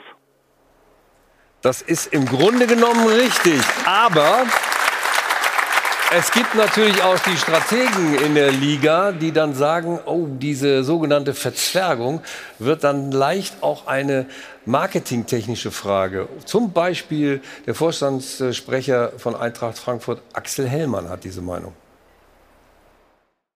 Was für mich die drei Punkte sind, die die Gefahr einer Verzwergung der Bundesliga ausmachen. Wenn wir nach neun Jahren und wahrscheinlich im zehnten denselben deutschen Meister haben, dann wird das im Ausland dazu führen, dass die Bundesliga nicht mehr als spannender internationaler Wettbewerb wahrgenommen wird oder nicht mehr in dem Maße. Wenn wir dann, und das ist der zweite Punkt, auch in der Attraktivität der Liga über fehlende Topstars nicht mehr wahrgenommen werden als absolutes internationales Premiumprodukt, dann ist das auch etwas, was die Liga in ihrem wirtschaftlichen Wert nach außen beeinträchtigt. Und natürlich, und jetzt kommt der Binnenbereich, sind Zugpferde wie Bremen, Schalke und Hamburg, wenn sie denn nicht in der Bundesliga spielen, auch schmerzlich. Und ich habe nur darauf hingewiesen, dass sich am Ende in der Konstellation, und zwar in der Zusammenfügung aller drei Faktoren, sich keiner wundern sollte, wenn wir bei der wirtschaftlichen Verwertung der Liga am Ende nicht auf dem wirtschaftlichen Niveau unterwegs sind, das wir die letzten Jahre hatten. Aber mit keiner Silbe, und da bin ich ganz weit weg davon, irgendjemanden, nur weil er viele Jahre in der zweiten Liga zugebracht hat und vielleicht nicht die Strahlkraft oder die Reichweite hat von gestandenen Erstligavereinen oder Traditionsvereinen, den Respekt abzusprechen, in der Bundesliga mitzuspielen. Also, Rashid, das ist schon dicker Tobak, wie ich finde. Ihr seid wirtschaftlich nicht verwertbar, um es mal so auszudrücken für die Liga insgesamt? Dieser Hellmann ist ähm, ganz weit weg vom Fußball. Also der ist, ähm, was Wirtschaftlichkeit, was Finanzkanzleien angeht, dann ist er gut. Aber alles, was den Sport ausmacht, alles, was den Fußball ausmacht, alles, diese, diese Leidenschaft, das fehlt diesen Menschen komplett. Und deswegen. Was, was, was, ja. was stört dich so an ihm? Ich meine, er sieht das strategisch, Marketing strategisch. Der kommt, der kommt aus dem kaufmännischen Bereich, ich weiß nicht, was er vorher gemacht hat. Ähm, der hat nur Zahlen im Kopf und er sieht natürlich für seinen Verein ist es besser, für die mhm. Eintracht, wenn natürlich die Liga attraktiver ist und es mehr Geld gibt. Aber es ist schon so viel Geld im Spiel, also wir brauchen nicht noch mehr Geld. Ja. Auf der anderen glaube, Seite hat er natürlich auch gesagt, naja, ich habe eigentlich nichts dagegen, wenn die Kleinen aufsteigen. Also ja, das kam ganz zum ja, Schluss um irgendwann mal zu schützen. Um ja, sich selber sagen, zu aber, also, ähm, ich muss gerade sehr schmunzeln. Der eine User, der, der geschrieben hat, äh, Mannschaften, die nicht gewinnen können, haben in der Liga nichts verloren. Also ist Schalke völlig zu Recht abgestiegen, weil die hatten letztes mhm. Jahr 16 Punkte, glaube ich. Mhm. Und wir befinden uns immer noch in einem sportlichen Wettbewerb, ja, und zwar unter ungleichen wirtschaftlichen Voraussetzungen. Diese Schere geht ja immer weiter auseinander. Ja. Und deswegen finde ich, verdient es umso mehr Respekt, wenn diese kleinen Vereine das schaffen. Und da reden wir nicht mal nur über, nicht mal nur über Kräuter Fürth. Wir reden ja auch über, über Vereine wie Freiburg, Mainz, Augsburg, die es mit guter Arbeit geschafft haben, sich da jetzt über ein Jahrzehnt zu etablieren, Mhm. während es halt tolle Traditionsclubs gibt, keine Frage, wie Hamburg, Schalke, Bremen, aber die haben unglaublich viel Mist gebaut. Und Übrigens sind wir auch ein. Traditionsclub. Ne? Wir, wir haben drei deutsche Dreimal Meister, als, als genau. Spielvereinigung Kräuter Fürth. Ähm, oder Wenn auch noch vorm Schwarz-Weiß-Fernsehen, ne? Ja, es ist ja wurscht, aber wir haben Tradition. Und ähm, gut, wir, ähm, wir sind in den letzten Jahren, äh, waren wir eher in der zweiten Liga, aber ich glaube auch, das ist eine große Leistung. Ihr war, glaube ich, der erste deutsche Meister auch, ne? Kann sogar sein, ja. Ja, glaube ich ja. Warst du noch nicht dabei? Ne? Bist du befragt. Nein, aber, Nein, aber was- zu den Traditionsvereinen kommen wir gleich noch äh, als, als einen Schwerpunkt. Lass uns noch mal äh, hierbei bleiben, weil äh, Christian Streich hat auch zu der Wettbewerbssituation was gesagt. Ich finde den Wettbewerb in der Bundesliga gut. Und ich finde auch den Wettbewerb gut, dass äh, deshalb, weil es möglich ist, dass Fürth und Bochum und wir und Mainz und Augsburg, unsere Vereine, ähm, es die Chance habe, ähm, ohne große Investoren, wohl bemerkt. Ich habe nichts gegen Investoren, wenn das sauber läuft. Dann ist so. Aber ohne große Investoren in der Bundesliga zu spielen und sich das zu erarbeiten. Und wer nicht so gut arbeitet, egal welche, welche Tradition er hat, dann spielt er nicht mehr in der Bundesliga. Und das ist für mich ein Wettbewerb. Also er wollte damit sagen, Schwarzwaldmilch ist leckerer als Gazprom. Also nur um das nochmal einzu... Ja? Ja, aber das ist ja immer noch kein fairer Wettbewerb, muss man ehrlich auch sagen. Ich habe vor ein paar Wochen mal mit Sami Arabi gesprochen von Arminia Bielefeld, die letztes Jahr drin gesehen sind. Der sagt, wir brauchen mindestens zwei, drei oder vier Jahre in der ersten Liga, um unsere Ziele anders setzen zu können. Um zu sagen, in diesem Jahr spielen wir vielleicht nicht mehr gegen Abstieg, sondern mal um die Plätze 13, 12, 11. Die Entwicklung sieht man ja bei Ja, Union es, wieder. dauert, es dauert einfach unheimlich lange. Du Ja. kannst nicht sagen, wenn Fürth jetzt drin bleibt, jetzt ist ein etablierter Bundesligist, sondern die kämpfen in der nächsten Saison genauso wieder gegen den Abstieg und, und das braucht Und Jahre, hat, und es um hat überhaupt ein bisschen Und ranzukommen. es hat natürlich auch was damit zu tun, wann bist du aufgestiegen. Als du vor 10, 12 Jahren aufgestiegen bist und die, und, die, und die Fernsehgelder gestiegen sind, hat das natürlich mehr ausgemacht als. Ihr seid in Corona-Zeit aufgestiegen. Ne? Ja, genau. Und das ist, ist schon noch mal was anderes. Und wenn du dann natürlich schaffst, mal zwei, drei Jahre in der Bundesliga zu bleiben, dann wird die Wahrscheinlichkeit höher, dass du etablierter bist. Aber auch dann, wenn man jetzt zum Beispiel Augsburg sieht, Mainz sieht, auch die Freiburger kämpfen ja trotzdem, oder die Kölner, Ja. die kämpfen ja trotzdem gegen den Abstieg, obwohl die über Jahre hinweg in der Bundesliga sind. Gehen wir nochmal zurück Auf- ganz kurz Ja. zu dem Interview, was Ja. der Herr Hellmann gesagt hat, zu dem ersten Punkt. Bayern München wird wahrscheinlich das zehnte Mal in Folge deutscher Meister.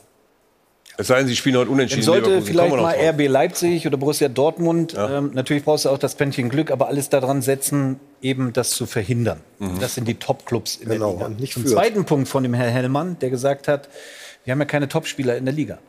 Wir haben den besten Torhüter auf der Welt in der Bundesliga. Wir haben den besten Torjäger oder Spieler mit Lewandowski in der Bundesliga. Wir haben mit Haaland beste den Talent besten Nachwuchsspieler oder jungen Spieler der Welt, in meinen Augen.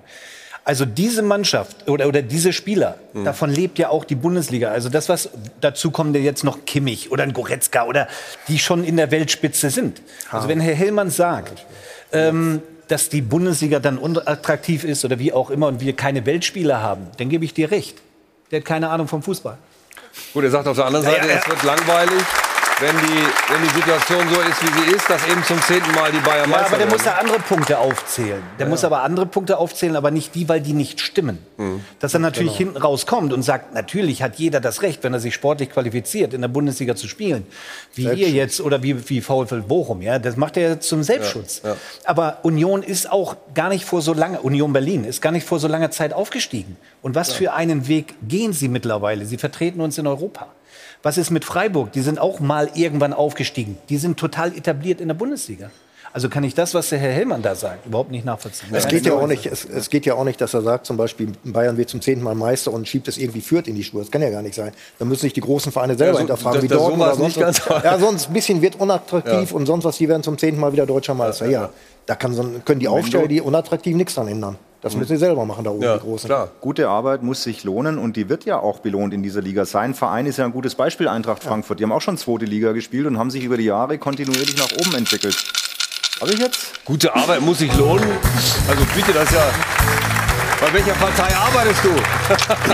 Ja, auch. Was? Na, na, du passt Ja, gut ja. auf. Nein, aber, aber, was mich, Mönchengladbach, aber ne? was mich daran stört, ist, da, da, da ist ein Freddy Bobic, ähm, ein, ähm, ein Nico Kovac, ein ähm, Adi Hütter, die Top-Arbeit abgeliefert haben, damit dieser Verein wieder hochgekommen ist. Das muss man ganz klar sagen.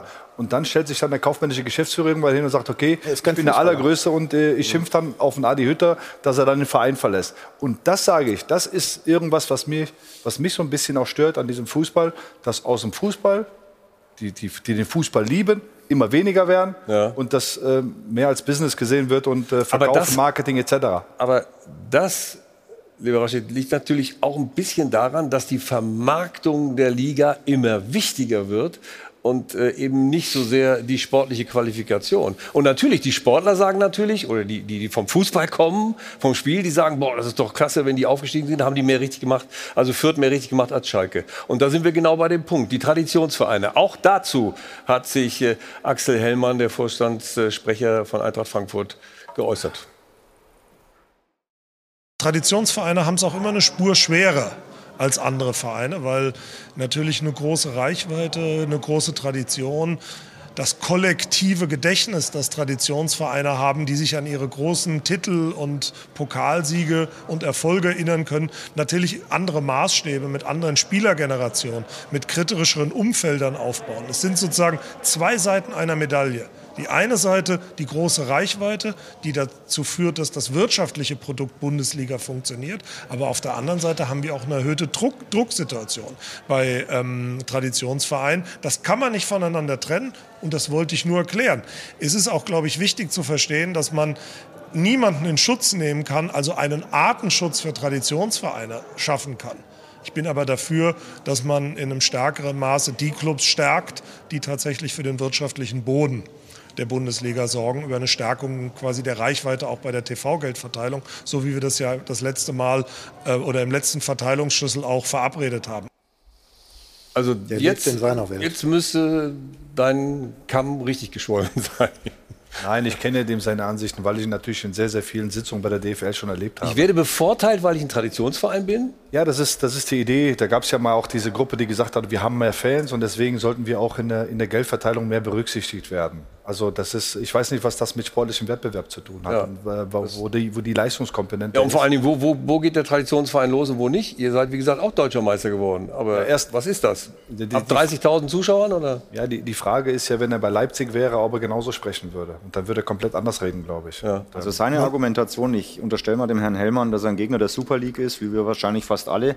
Letztlich fordert er das ja für die Bundesliga. Traditionsvereine hoch, geschlossener Ja. Kreis, die muss man unterstützen und die Kleinen, die ordentlich arbeiten, die dürfen dann irgendwie überhaupt nicht Man merkt auf jeden Fall, dass er nicht Also vom Fußball in- kommt. in- in- Wir dürfen jetzt auch nicht alles verurteilen. Ne? Ich meine, dass manche Äußerungen, die er jetzt von sich gegeben hat, äh, Willst du bei Frankfurt anfangen? dass oder? sie, nein. Ich glaube Dass in die- Lautern. Dass sie eine, Traditionsverein.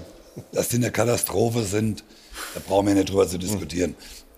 Aber er sucht ja nur den Vorteil für seinen Verein. Ist doch ganz klar mit seiner Äußerung, äh, die er von sich gibt, ist doch für ihn, ist es doch, und das ist ja gar nicht bös gemeint, nochmal, Reuter Fürth, VfL Bochum, die haben alle das sportlich hundertprozentig verdient, in der ersten Liga zu spielen.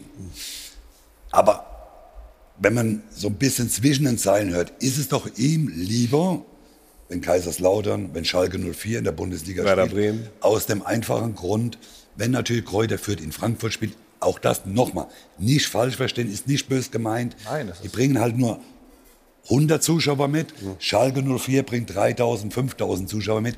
Das ist nur der finanzielle Vorteil, den die Vereine oder der Hellmann für seinen Verein sucht. Nochmal, er kann sich nicht dagegen wehren, dass Kräuter Fürth in der Bundesliga spielt, weil aber, sie es verdient aber er haben. kann natürlich, entschuldige, wenn ich unterbreche, aber er kann natürlich dafür sorgen mit seinen anderen Kollegen, dass sie wieder runtergehen, indem die Traditionsvereine, die sogenannten, bevorzugt werden. Er kann nicht dafür sorgen, das kann nur Kräuter Fürth selbst dafür sorgen, dass sie wieder absteigen. Naja, Ebenso- Geld aber spielt eine Rolle, ne? Ja, aber, dann zahl mal drei Euro, weil Geld spielt Ah, ja, eine okay. Rolle. Ja, sehr gut. Ja, ja, okay. Hast du recht. Nochmal, nochmal. Ich glaube auch, dass Rashid natürlich vor der Saison oder nach dem Aufstieg, dass sie natürlich schon mit einem Auge wissen, es wird eine ganz schwere Saison wahrscheinlich ist höher, die Wahrscheinlichkeit ist höher, vielleicht wieder abzusteigen, wie in der Bundesliga zu bleiben. Die finanziellen Möglichkeiten sind man nun, nun mal nicht da. Rashid kann mit seinem Verein mhm. sicherlich, wenn er mal das erste Jahr und vielleicht dann auch nur das verflixte zweite Jahr übersteht, dann kann man etwas aufbauen. Aber im ersten oder im zweiten Jahr wissen wir doch alle selbst, wie schwer das für die Aufsteiger ist, in der Bundesliga zu bleiben. Klar. So, und nochmal, viele Äußerungen von Hellmann, die, die, die hätte man gar nicht zeigen brauchen, weil das völliger Schwachsinn ist. Aber, und da sind wir doch wieder bei dem Punkt in der Bundesliga, jeder sucht doch in seinem Verein seinen größten Vorteil. Das stimmt, das stimmt, aber nicht auf Kosten der anderen. Natürlich, aber, aber, aber Stefan, das, das werden wir doch nicht verhindern. Aber wie wichtig ist diese Attraktivität? Nicht nur sportlich, sondern eben auch marketingstrategisch. Stellen wir uns mal vor, dass für die nächste Saison Jan Regensburg aufsteigt statt Schalke. Ist ja möglich. Naja, ich glaube, du hast viele Vereine in der Bundesliga, die da nicht ganz so attraktiv sind. Das sind nicht unbedingt nur Fürth oder, oder, oder Bochum. Ich glaube auch, dass Wolfsburg international nicht so zieht. Mhm. Auch wenn da eine gute Mannschaft zusammengewachsen ist vielleicht. Aber allein, ich finde, der Verein hat auch wenig Klang. Also es ist jetzt nicht nur wirklich die Kleinen, die da gerade aufsteigen, die man da nennen muss. Da musst du da schon größer sehen. Aber ist das, ist das eine Gefahr dann, diese Verzwergung oder nicht? Ja, das ist doch, das ist ja aber das ist doch nur die Gefahr für die ganz Großen. Genau. Ja, Rudi, das ist genau. nur die ja, Gefahr für die ganz Großen. Das natürlich und, das hat, und das hat Axel Hellmann ja erkannt. Ja, hat er erkannt, aber nochmal, auch nur deswegen erkannt, weil es für seinen, Vorteil, für seinen Verein hm. den Vorteil hätte. Dass natürlich in der Welt Borussia Dortmund gegen Bayern München, dass das in 180 Ländern übertragen wird, ist doch klar. Dass Bayern München gegen Kräuter führt, nicht in 180 Ländern übertragen. Aber fast, ich glaube 168. So. Ich gerade sagen, knapp, ne? Das muss man ihm dann auch nochmal sagen. So, jetzt müsst Vor allen Dingen, wenn ihr gewinnt.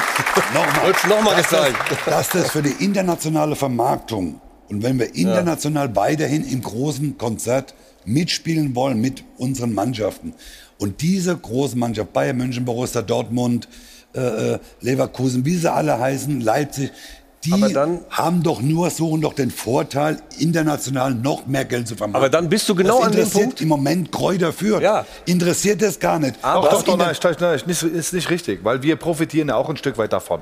Ja. Wir profitieren auch davon, wenn es eine gute Bundesliga ist. Wir profitieren davon, wenn Bayern München die Champions League gewinnt. Mhm. Und ich verstehe auch die Nöte und Sorgen auch von so Top-Vereinen. Im Vergleich natürlich zu Man City, im Vergleich zu Paris Saint-Germain, die die Staaten hinter sich haben, die, die Investoren hinter sich ja. haben, die sich das nicht so erarbeiten müssen. Aber ich finde halt auch, und da bin ich einfach zu viel Fußballromantiker, vielleicht zu viel mhm. Fußballer auch. Ich liebe den Fußball, weil ich mir was erarbeiten kann. Mit, mit harter, ehrlicher Arbeit erarbeite ich mir den Erfolg. Und so. Und ich nochmal, auf, mhm. auf eine gewisse Weise verstehe ich den Hellmann, was er, was er anspricht. Aber der ist zu sehr im Business, der ist zu wenig im Fußball. Und das, finde ich, und schadet dem Fußball dann ja. irgendwann auch wieder. Ja, ja, klar. Und gleichzeitig sorgt sich aber Christian Streich beispielsweise auch um die Attraktivität der Liga, aber aus einem ganz anderen Blickwinkel. Ich glaube, dass die Bundesliga aufgrund dessen auch, oder dass, dass es weiter attraktiv ist und dass wir auch nicht alles mitgehen dürfen, was in andere Ligen gemacht wird, zum Beispiel in England.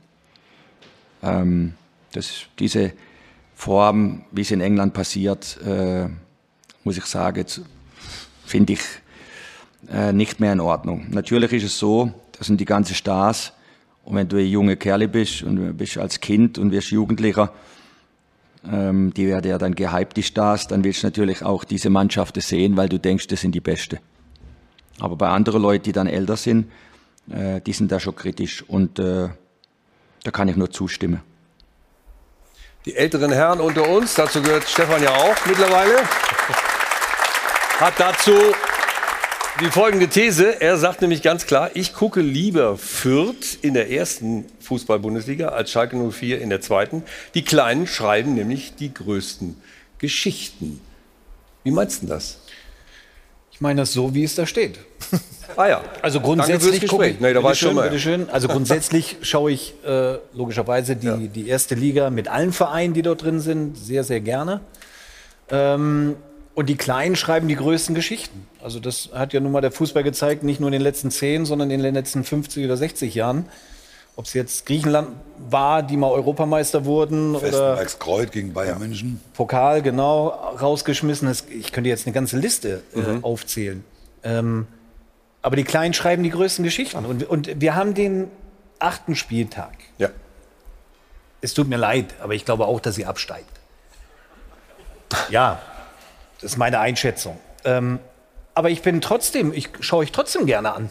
Ja, ihr werdet natürlich alles dafür tun und fighten, dass ihr in der Liga bleibt. Das will ich dann aber auch sehen. Und deswegen würde ich mich auch freuen auf den nächsten Spieltag. Ihr spielt, glaube ich, in Leipzig. ja. Zwei Auswärtsspiele. Ähm, Leipzig und Freiburg. und ihr habt es verdient. Und, und darum schaue ich auch gerne auf die Kleinen. Weil wenn sie alles geben und das Herz auf den Platz lassen, dann sage ich, dann, dann schaue ich auch diesen Fußball gerne, als dass ich dann Schalke oder ist Werder doch- Bremen in der zweiten Liga schaue. Warum ist der Pokal so attraktiv? Weil es eben auch da Überraschungen gibt von kleinen gegen große Mannschaften. Alle sagen, das ist geil, mal DFB-Pokal, da passieren mal Überraschungen, jeder wartet drauf. Das ist ja im Prinzip nichts anderes. Jeder wartet mal darauf, dass jetzt vielleicht Kräuter führt, wie er es vorhin so schön gesagt hat, einen Bock umstößt, vielleicht mal in Leipzig plötzlich für eine Überraschung. umstößt, drei Euro. Ich weiß, ich hab's, hat er ja vorhin auch schon gesagt. Für- für diesen Satz gab's schon Ich habe mich extra Mal. auf ihn bezogen. Also, wir werden gleich äh, an der Stelle nicht den Bock umstoßen, sondern mehr darüber reden, dass äh, ein Kleiner jetzt mittlerweile schon fast sagen darf, er gehört zu den Großen, der SC Freiburg. Ja, ja, ja. Und äh, einer, der gestern im Mittelpunkt stand beim Spiel, der Lukas Höhler, der wird gleich äh, bei uns in der Sendung sein.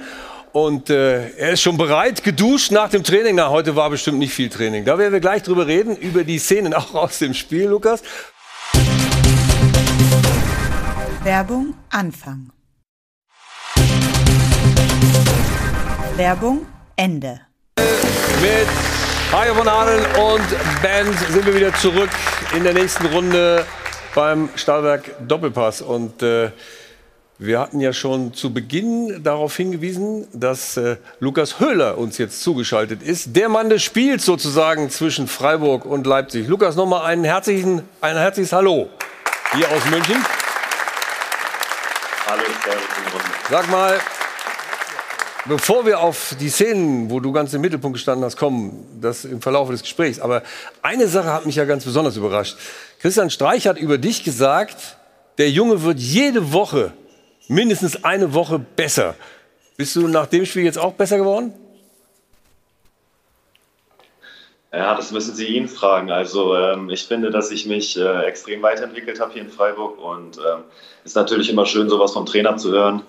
Ähm, ich bin super stolz, ähm, bin sehr froh hier zu sein, fühle mich extrem wohl und ähm, das ist, denke ich, dann auch gut, dass man sich auch selbst weiterentwickelt. Ist er eigentlich äh, im Training manchmal auch so aufgebracht, wie wir ihn äh, an der Seitenlinie im Spiel gegen Leipzig gesehen haben? Oder ist das, oder ist das nur der Christian Streich im Spiel?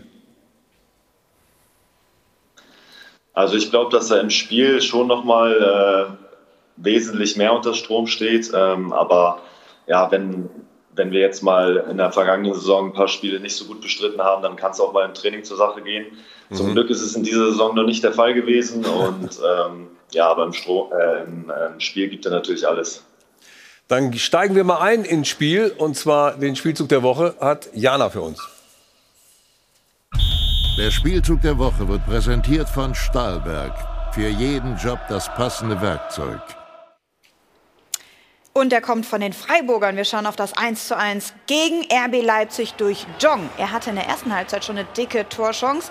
Die hat er nicht gemacht, dafür nutzt er aber diese. Also erstmal Verlagerung auf die linke Seite. Dann kommt hier die Flanke von Grifo. Wir achten mal auf die Strafraummitte. Jong wirklich komplett blank und das nutzt er dann auch aus und kopft, köpft zum hochverdienten Ausgleich der Freiburger. Warum haben wir uns jetzt genau für dieses Tor entschieden? Ja, weil es ein ganz besonderes ist. Es war das erste Tor für die Freiburger im neuen Stadion, im Europapark-Stadion. Und überhaupt muss man sagen, es läuft für den SC Freiburg derzeit. 16 Punkte nach acht Spielen. Das ist eine neue Bestmarke für Freiburg. Außerdem sind sie das einzige Team in der Fußball-Bundesliga, das noch ungeschlagen ist. Das haben ja nicht mal mehr die Bayern geschafft. Und nicht nur das, das ist auch im internationalen Vergleich ganz schön beachtlich. Liverpool, Milan, Neapel und Villarreal. Das sind aus Europas Top-Ligen die Vereine, die noch ungeschlagen sind. Also da reiht man sich schon ein in die ganz Großen. Und da muss man sich doch fragen, was ist denn drin für Freiburg in dieser Saison? Geht's bis nach Europa? Der Spielzug der Woche wurde präsentiert von Stahlberg. Yippie je. Ja, Lukas, ich gebe die Frage direkt weiter. Geht's nach Europa mit dem SC Freiburg in dieser Saison? Ja. Das ist natürlich schwierig zu sagen. Wir haben erst den achten Spieltag gespielt. Ähm, unser Ziel ist wie jedes Jahr der Klassenerhalt und ähm, ich glaube, wir haben in den letzten beiden Spielzeiten gezeigt, dass wir ähm, ja, jeden Gegner ärgern können und wir haben, glaube ich, äh, zweimal knapp das äh, europäische Geschäft verpasst.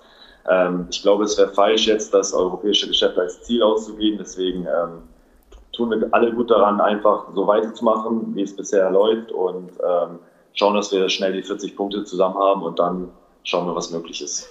Stefan, ist das ein bisschen zu sehr Understatement, was der Lukas da jetzt macht? Nein, das ist vollkommen richtig, vollkommen richtig, weil wenn du jetzt sagst, wir wollen nach Europa, ja. schlägt sich das oft ins Gegenteil um.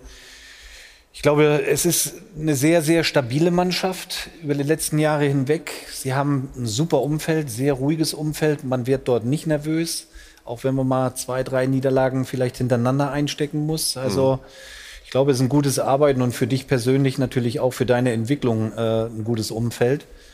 Ähm, man muss abwarten, wo die Reise hingeht, aber grundsätzlich kann ich persönlich sagen, dass es mir wirklich Spaß macht, Freiburg anzuschauen.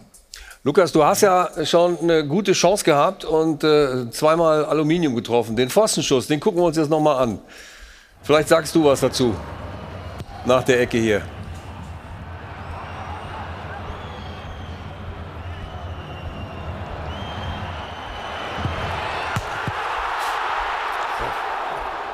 Das ist schade, dass er jetzt nicht sagt. Ja, schade, dass er nicht reingegangen ist. Ach so, das war der einzige Kommentar. Vielleicht war der Winkel auch ein bisschen doof, oder? Nee, ja, nicht. Ja, klar. Also ähm, Ecke wird geklärt, wir bleiben am Ball. Ähm, ja. Young spielt mir einen super Ball rein. Ich habe wenig Zeit, versuche den einfach äh, gut zu erwischen und irgendwie aufs Tor zu bringen. Äh, mit ein bisschen mehr Glück geht er in Pfosten rein, aber so ähm, ist er leider gegen Torwart gegangen und schade, dass es kein Tor war. Mhm. Wir haben hier in der Runde schon uns äh, intensiv mit der Elver-Situation, in der du ja auch äh, beteiligt warst, uns äh, angeschaut und diskutiert und äh, würden jetzt gern von dir hören. Warum hast du dich da fallen lassen? nein, war ja, nicht weil ich nicht mehr weiterlaufen konnte, weil ich zweimal getroffen wurde. Ja, ja, nein, das war nicht ernst gemeint. Aber äh, es gab ja Leute, die haben gesagt, ja, guck mal hier, er will das doch. Was sagst du dazu? Ja, klar. Also ähm, ich erober den Ball, ähm, versuche natürlich in den Strafraum reinzuziehen, ähm, sehe den Gegenspieler hinter mir, versuche ihn natürlich zu kreuzen, damit ich einen besseren Winkel zum Tor habe. Und ähm, ja, das ganze Spiel war der Simakon mir schon äh, immer im Rücken. Ähm, ich habe es natürlich gemerkt, dass er sehr schnell auf mich zukommt und habe gemerkt, dass er mich oben zieht und ähm, dann trifft er mich unten auch. Also Natürlich wollte ich zum Tor, aber ähm, er hat mich halt zweimal getroffen und ähm, ja, ich konnte nicht weiterlaufen. Für mich ist es eigentlich ein Elfmeter dann. Kannst du dir irgendwie erklären, weil wir konnten es nämlich nicht, äh, warum der Videobeweis da nicht zu Rate gezogen wurde, so richtig? Leider auch nicht. Ähm, ich bin ja sofort aufgestanden und zum Schiri gerannt. Ich habe es ihm dreimal gesagt, dass er es sich bitte anschauen soll, äh, sich selbst ein Bild davon machen soll und wenn er sich dann dafür entscheidet, dass es keiner war, dann ist es gut. Aber ähm, ich glaube, im Spiel sieht man es vielleicht auch nicht immer so. Und äh, wenn man die Möglichkeit hatte, sich es nochmal anzuschauen, dann sollte man sich die Möglichkeit, glaube ich, offen halten und es sich nochmal anschauen. Ähm, er hat es leider nicht gemacht. Und, hat er gesagt, warum? Ja, schade. Ähm, er hat gesagt, dass er kein äh, Zeichen aus Köln bekommen hat und dann kann er sich nicht anschauen. Aha. Also in Köln wieder Stromausfall, mhm. wie wir das schon diskutiert hatten. Komisch, das passiert öfter im Moment. Also äh, jetzt machen wir kurz einen Spot und dann reden wir noch über zwei Szenen von dir.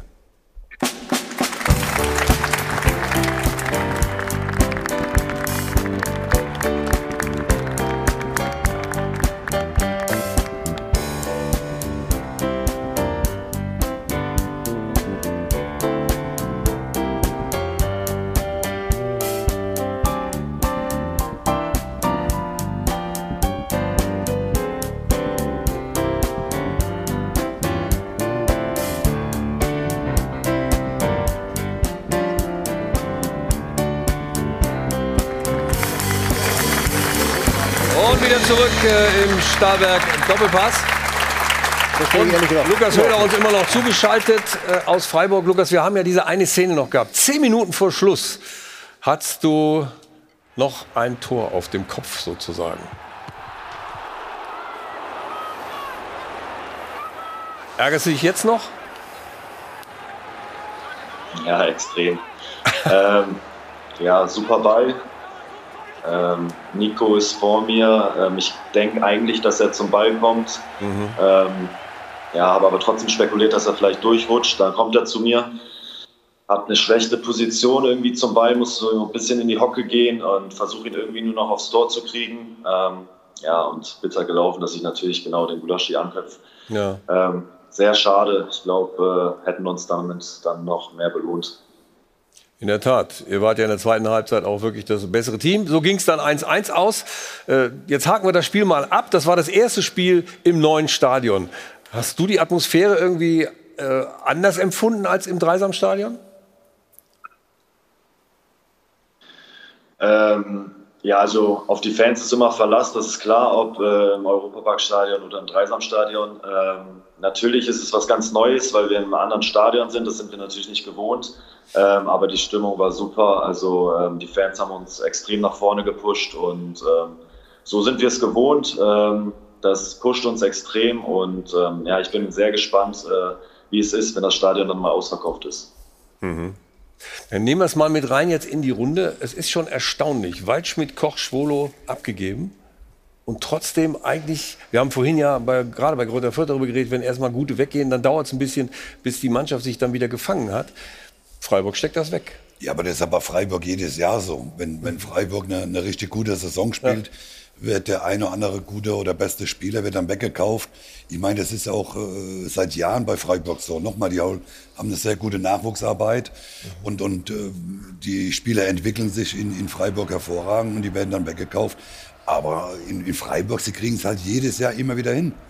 Und äh, das ist schön zu sehen. Nochmal, äh, es ist auch immer schön zu sehen, äh, wie Freiburg die, die ganz Großen immer mhm. ärgert. Mhm. Und deswegen, Freiburg gehört ja mittlerweile äh, total zu der Bundesliga und sie haben hervorragende Trainer. Ich mag ihn total, wenn er seine Interviews gibt, wenn er die Nerven verliert auf dem Platz. Danach meinst du, da könnte wirklich keinem irgendwie was tun und äh, da sitzt er bei der Pressekonferenz und denkst du, das ist doch ein ganz anderer Mensch. Mhm. Und, äh, aber Freiburg nochmal, die kennen das. Und deswegen ist es für die jedes Jahr immer wieder eine neue Herausforderung, die Spieler abzugeben und zwei, drei gute neue Spieler äh, äh einzubauen. Ist das, ja, es ist ein ganz toller Verein. Ich glaube, mhm. äh, nicht nur der Streich als Trainer, sondern auch Clemens Hartenbach und auch Jochen Seyer, die, die im Sport zuständig sind, aber auch Joachim Lecki, der im, im äh, ähm, den wirtschaftlichen Bereich mhm. macht, die eine ganz, ganz tolle Arbeit. Die Jungs entwickeln sich in, in, in Ruhe, da ist nicht so viel Hektik. Das ist auch. Ähm, ist das ja. ein Vor Vor Vorbild für euch oder sind die schon so ja, weit weg? War, war schon, ja, natürlich sind sie relativ weit weg. Ja, und ähm, das, äh, der, der, Vergleich hinkt auch ein bisschen, weil okay. die mittlerweile schon auch Spieler holen können, die auch mal 8 Millionen, 10 Millionen kosten. Also so ist es nicht. Aber das haben sie sich erarbeitet, das haben sie nicht geschenkt bekommen. Mhm. Und äh, deswegen ist der Verein auch so sympathisch. Und alle reden, alle reden, ja gerne, ich habe noch ein paar Euro. alle reden, ja, Erarbeitung geschenkt. alle, alle reden immer von, von diesem Freiburger Weg, ja. ähm, werden aber relativ schnell selber immer nervös. Ähm, Streich ist, glaube ich, ein oder zweimal sogar abgestiegen mit diesem Verein und die sind dann wieder aufgestiegen. Äh, die haben die Ruhe behalten, die, die sind ihren das Weg kontinuierlich weitergegangen. Mhm. Und ich glaube, das ist das große Vorbild, dass man da ruhig bleibt und ähm, weil ihr seid ja auch immer die Ersten, die dann nach, nach Konsequenzen, nicht nur ihr, ich sag mal so insgesamt die Öffentlichkeit, nach Konsequenzen gefordert wird. Aber wenn du das, das meinte ich ganz am Anfang mit einordnen, wenn ja. du das einordnen kannst, dann heißt das nicht, dass wir uns ergeben unserem Schicksal. Aber ich kann doch nicht von einem, von einem Trainer verlangen, irgendwie, ähm, äh, der holt das Maximale raus. Klar. Punkt. So. Ja. Und ähm, deswegen muss man das, äh, finde ich, äh, vernünftig einordnen. Mhm. Und ich glaube, in Freiburg machen sie es über Jahre sehr gut. Mhm. Nicht glaube ich, sondern sie machen es sehr gut. Ja. Lukas, ähm, du bist ja 2017 äh, zum SC Freiburg gekommen. Ähm, natürlich war das dann mehr Geld, als du vorher verdient hast und so weiter und so fort. Spielt gar keine Rolle. Aber was hat noch mehr den Ausschlag vielleicht gegeben, außer dass der Vertrag attraktiver war, dass du gesagt hast, ja genau, Freiburg, da wollte ich immer schon mal hin? Also erst einmal war natürlich mein äh, Kindheitstraum, dass ich irgendwann mal Bundesligaspieler werde. Mhm. Ähm, und ja, Freiburg hat sich sehr um mich bemüht. Ähm, Clemens Hartenbach war bei mir zu Hause, ähm, ein halbes Jahr bevor der Wechsel äh, zustande kam. Ähm, wir hatten super Gespräche, dann bin ich nach Freiburg gefahren, äh, hatte ein Gespräch mit dem, äh, Christian Streich. Ähm, mir wurde einfach ein super Gefühl gegeben. Ähm, ich fühle mich hier super wohl, das, das wusste ich von Anfang an. Und ja, Bundesliga ist nochmal was ganz anderes. Und wenn dann so ein attraktiver Verein auf dich zukommt, ähm, dann spielt der Vertrag jetzt auch keine große Rolle, aber da musst du eigentlich nicht zweimal belegen. Und äh, für mich war ganz klar, dass ich diesen Schritt dann gehen will. Und ähm, ich glaube, jetzt im Nachhinein war das der absolut richtige Schritt und ähm, ja, ist perfekt gelaufen. In der Tat. Und es läuft ja auch noch perfekt. Und äh, der eine oder andere hat erzählt, du hättest einen Vertrag verlängert bis 2024. Kannst du das bestätigen?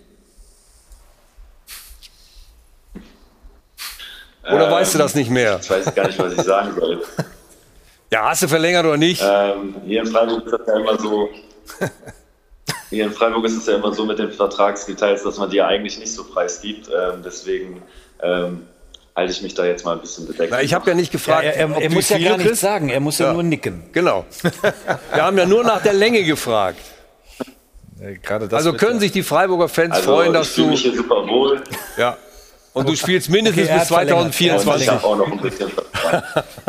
Okay, das ist ein schönes Schlusswort für deine Schalte hierher. Vielen Dank, dass du dir Zeit genommen hast nach dem Training. Und äh, toi, toi, toi für die nächsten Spiele. Wolfsburg, Fürth, Bayern. Also spätestens beim Drittgenannten könnte dann wieder für eine Sensation sorgen. Dankeschön, Lukas Höhler. Ja, sehr gerne. Vielen Dank. Grüße. Ciao, ciao. Und äh, ja, wir haben jetzt äh, noch einiges vor. Und zwar sowohl mit Mario als auch mit Ihnen, als auch mit der ganzen Runde, weil da liegen drei Bälle. Und äh, wir schauen mal, was denn der Kollege Horland damit gemacht hat. Und was Horland kann, kann Mario natürlich schon lange, im Prinzip rückwärts. Und äh, er wird das versuchen mit diesen drei Bällen hier bei uns. Die Frage ist, kriegt das hin oder kriegt das nicht hin? Erstmal das Stapeln wird ja schon. Mario, üb mal ein bisschen. Fang mal an. Also, und Sie können äh, jetzt noch wieder 100.000 Euro bei unserem Gewinnspiel abkassieren, wenn Sie das hinkriegt. Und wir werden natürlich auch noch darüber reden, was eigentlich mit Adeyemi. Geht er jetzt eigentlich zu den Bayern oder geht er vielleicht doch nach Dortmund? Wie wird das ausgehen? Darüber reden wir. Und natürlich auch noch haben wir Leverkusen. Leverkusen gegen die Bayern. Das ist das Spiel um 15.30 Uhr und wir werden natürlich die Vorschau liefern und werden vor allen Dingen auch darüber reden, hat Leverkusen endlich eine Chance unter dem Motto, wird's was? Wortspiel. Bis gleich. Werbung Anfang. Werbung Ende. Hi Adel und Band. Hier Stahlberg, Doppelpass und äh, wir schauen uns noch mal an, was äh, Erling Haaland tatsächlich mit drei Bällen hinbekommen hat. Erst hat er sie aufeinander gestapelt. Das hat ein bisschen gedauert, aber irgendwann hat er es doch hingekriegt. Und das war natürlich für dich sofort eine Herausforderung. Ne? Ja, wenn ich es nicht kann, wer soll es können? Ja, Erling Haaland. Es sei denn, er schummelt. Und er hat ja mittlerweile gesagt, die drei habe ich da reingeballert, aber wir haben geschummelt. Trotzdem hat es den Leuten im Netz gefallen. Und Mario zeigt jetzt, wir schummeln natürlich nicht. Mario schummelt nie und jetzt zeigt er uns, wie das geht mit den drei Bällen. Sie liegen aufeinander. Er schießt dahin, nicht dahin. Oh. Mario, wir haben, wir haben Lass auch geschummelt. Ein, lass wieder einmal hier hinschießen. Ich gehe mal aus dem Weg, Okay. weil immer wenn Auf- er auch Freistöße bei Bayern geschossen hat. Hat er dich getroffen? Na, die waren schon gut. Die waren schon gut, aber da habe ich Zweifel. Okay. Was? Du Und Schuss, an mir? bitte. Na, immerhin haben alle drei sich bewegt. Jawohl.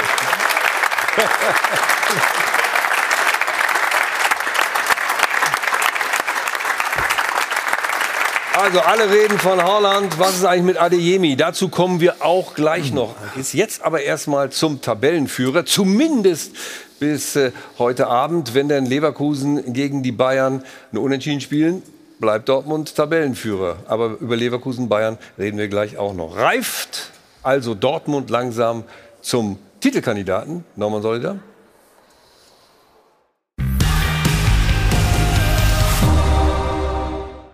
Der Anschlusstreffer von Mainz 05 in der 87. Minute und zwei Erkenntnisse.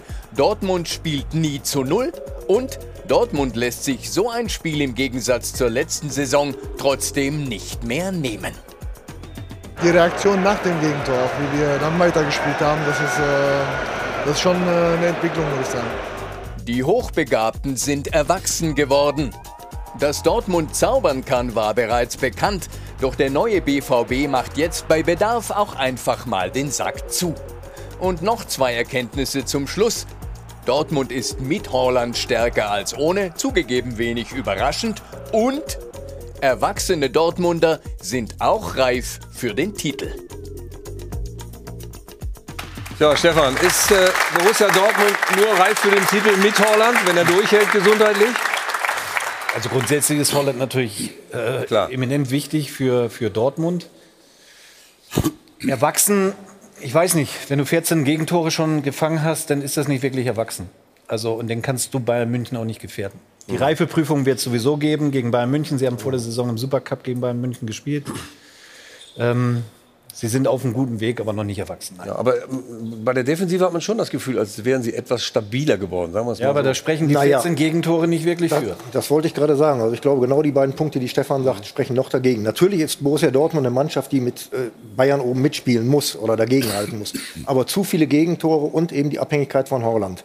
Ich glaube, wie viel, ich habe mal durchgezählt, ohne seine Tore wären es ungefähr sechs, sieben Punkte weniger, also entscheidende Tore gemacht. Rechne die mal runter, das ist schon klar. Ist toll, wenn du so einen Spieler hast, gar keine Frage. Und den haben sie geholt und den haben sie dabei. Aber diese beiden Punkte allein, lass ihn mal einmal verletzt sein oder die Wackelabwehr, ich glaube, dann reicht es eben halt doch. Oder ich meine, die Abhängigkeit ist bei Bayern auch. Wir kommen da ja gleich noch drauf. Ähm, Lewandowski, wenn Lewandowski nicht mitspielt, sind sie auch noch Ist die es ein Unterschied, wert, ja? klar. Ja, also die Hälfte vielleicht nicht, aber zwei Drittel. Du hast natürlich in Dortmund noch einen Reus, der überragend gut ist, aber immer nur dann, wenn er fit ist. So wie Ah, zur Zeit da.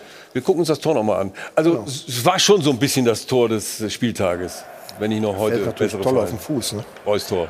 Mario. Naja, ich meine, dass äh, Reus Fußball spielen kann, äh, dass er beidfüßig ist, äh, das wissen wir auch. Und wenn du den Ball so perfekt triffst, Und auch vorgelegt kriegst, so dann schön. kannst du, dann kannst du als Torhüter auch machen, was du willst.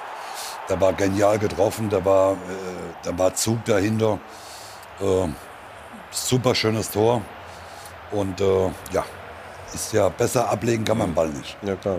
Emre Can hat ja gesagt, äh, Joachim, du, du warst ja bei dem Spiel und äh, bist ja auch äh, für deine Zeitung Dortmund Experte sozusagen. Ähm, stimmt das, dass der, was der Emre Can gesagt hat, dass er äh, eine Entwicklung sieht? Sieht, sieht? sieht das ein Außenstehender auch oder hat er das nur Ja, erzählt? Es, es ist schon eine Entwicklung da, gar keine Frage. Das ist richtig. Aber wie gesagt, es sind immer noch ein paar Punkte, die, die sich noch besser entwickeln müssen. Nämlich? Die Defensive ist, so ein Akanji zum Beispiel, an dem kann man Entwicklung erkennen. Der ist besser geworden. Der war lange Zeit ein Wackelkandidat in der Abwehr, finde ich. Mittlerweile macht das wirklich sehr Meunier. gut.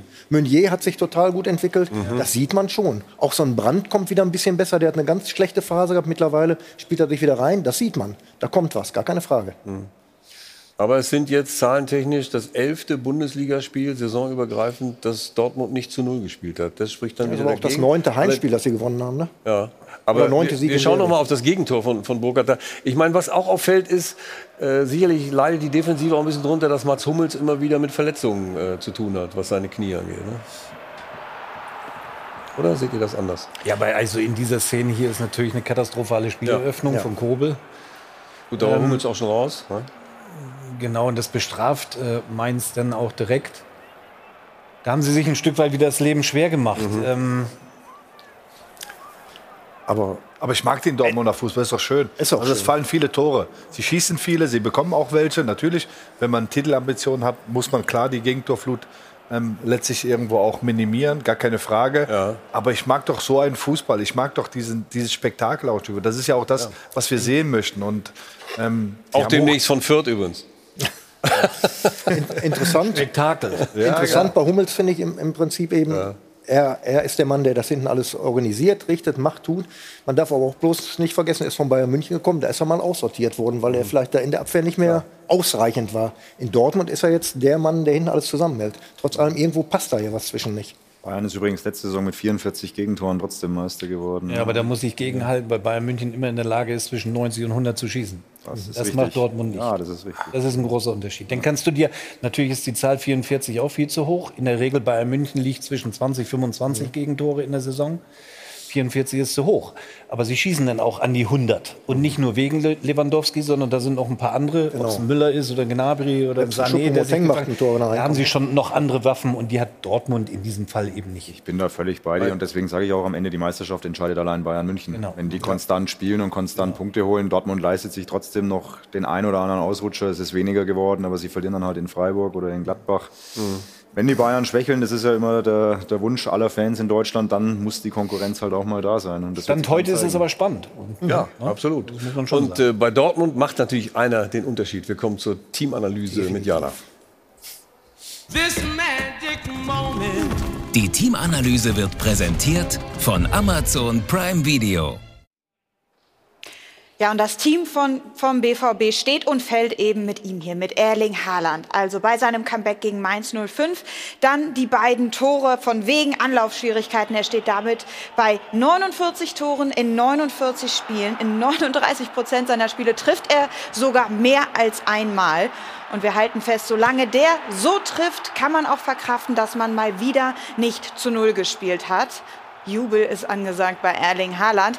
Aber zu Null spielen können sie in der Champions League, das können wir festhalten. Zuletzt ja dieser 1 zu 0 Sieg gegen Sporting Lissabon. Am Dienstag sind sie dann gefragt bei Ajax Amsterdam. Wie immer begleiten wir das Spiel natürlich auch live im Fan-Talk ab 20.15 Uhr aus dem Fußballmuseum in Dortmund. Nicht nur mit Erling Haaland, sondern auch mit Mario Basler, der wird auch mit dabei sein. So, und wer so trifft, hat natürlich nach dem Spiel dann auch allen Grund zur Freude.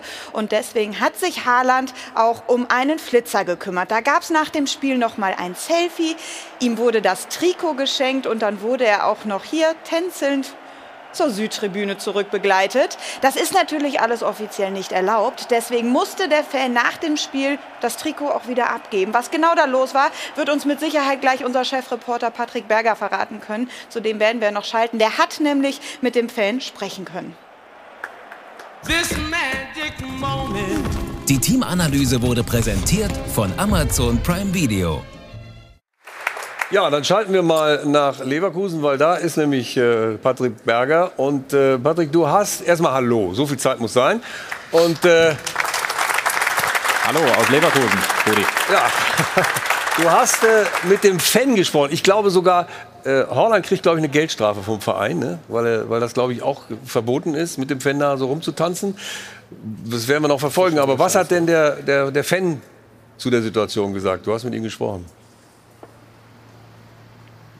Genau, also der Fan, äh, Sven heißt er, aus Wiesmoor. Da musste ich erstmal ja, die Landkarte aufmachen, um zu gucken, wo das überhaupt liegt. Das ist ganz oben im Norden. Der hat noch dreieinhalb Stunden nach Hause gebraucht mit dem Zug. Also bei Aurich, ähm, oben fast schon an der Nordsee. Und äh, der war heute Morgen noch völlig aufgelöst. Das war einer der größten Tage seines Lebens, hat er gemeint. Er durfte ja dann noch die Laola-Welle sogar mit der Mannschaft machen, äh, Hand in Hand mit Mats Hummels. Also ein großer Moment für ihn. Natürlich wollen wir jetzt niemanden dazu animieren, das zu tun. Das ist natürlich nicht clever. Ähm, aber unterm Strich sind das eben die Bilder, die rumgegangen sind. Und äh, der Fan war auch ein bisschen traurig heute Morgen. Der Sven hat uns gesagt, das Trikot wurde ihm unten, als die Personalien aufgenommen wurden, äh, bei der Polizei abgenommen. Also auf dem Weg dahin, nicht von der Polizei, sondern von einem Ordner quasi entwendet. Also ja, der hat da quasi schon ja, einen Hilfeaufruf gestartet und hat gesagt, gib mir bitte mein Trikot irgendwie wieder zurück. Also wir sind mal gespannt auf Twitter und woanders haben wir auch schon Erling Haaland angeschrieben. Vielleicht kommt da ja eine Reaktion, dass es dann ein zweites Trikot gibt.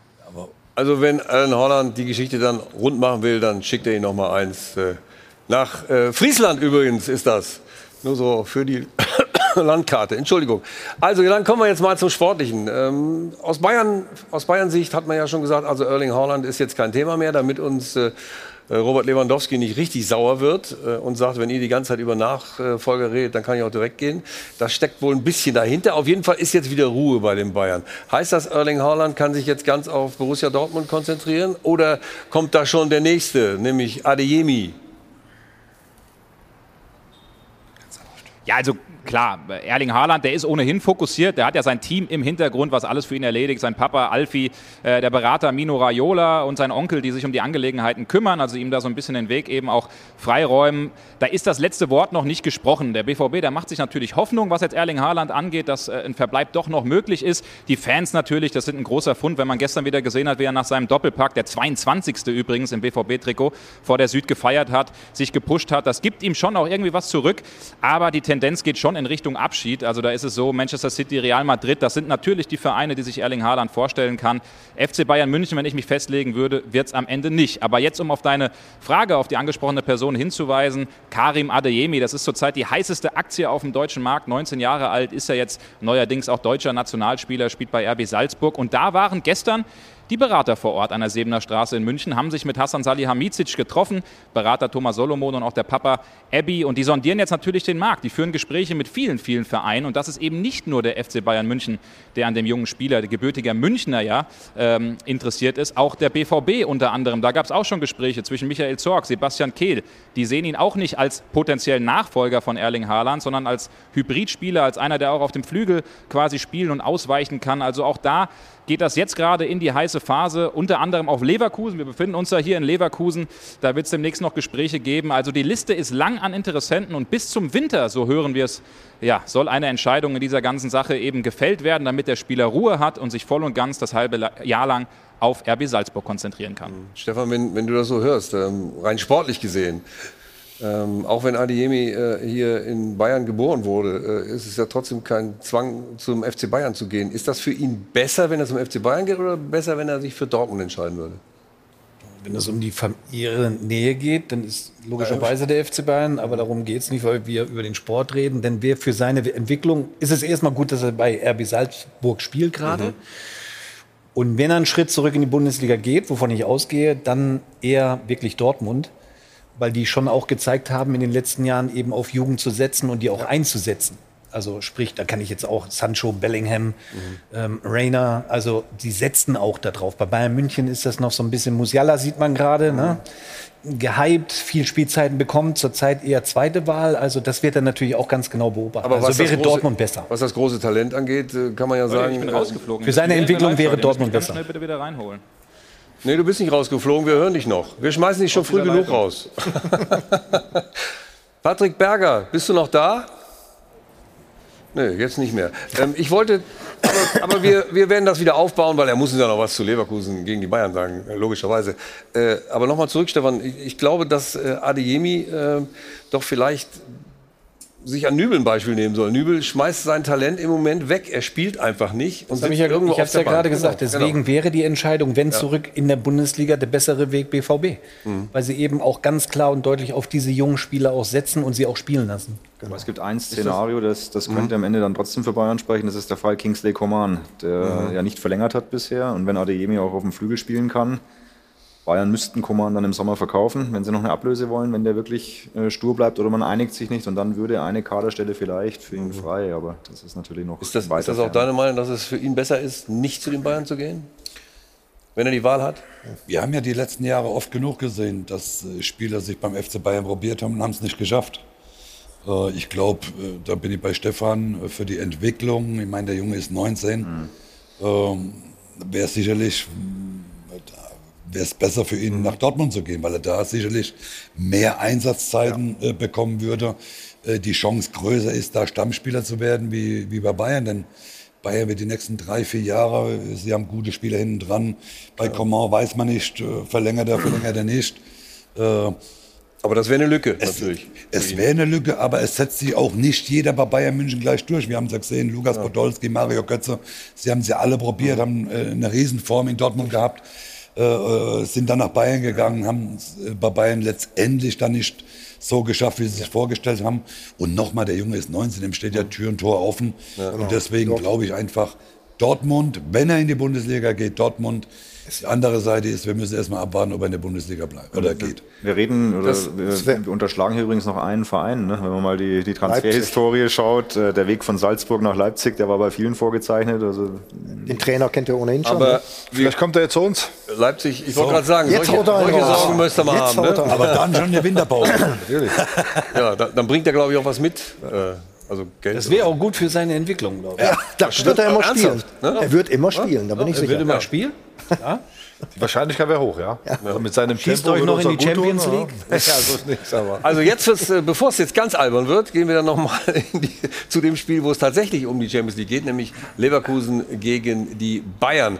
Und äh, jetzt kann ich wieder den schönen Wortwitz auch äh, Patrick Berger rübergeben. Patrick, ist es für Leverkusen heute so, dass es wird's was gegen die Bayern? Da kommen jetzt wir zwei Euro. Ja, Ja, oh, den hast du ja ganz tief rausgeholt. Oder? Da muss man ja fast schon zahlen, Rudi, oder?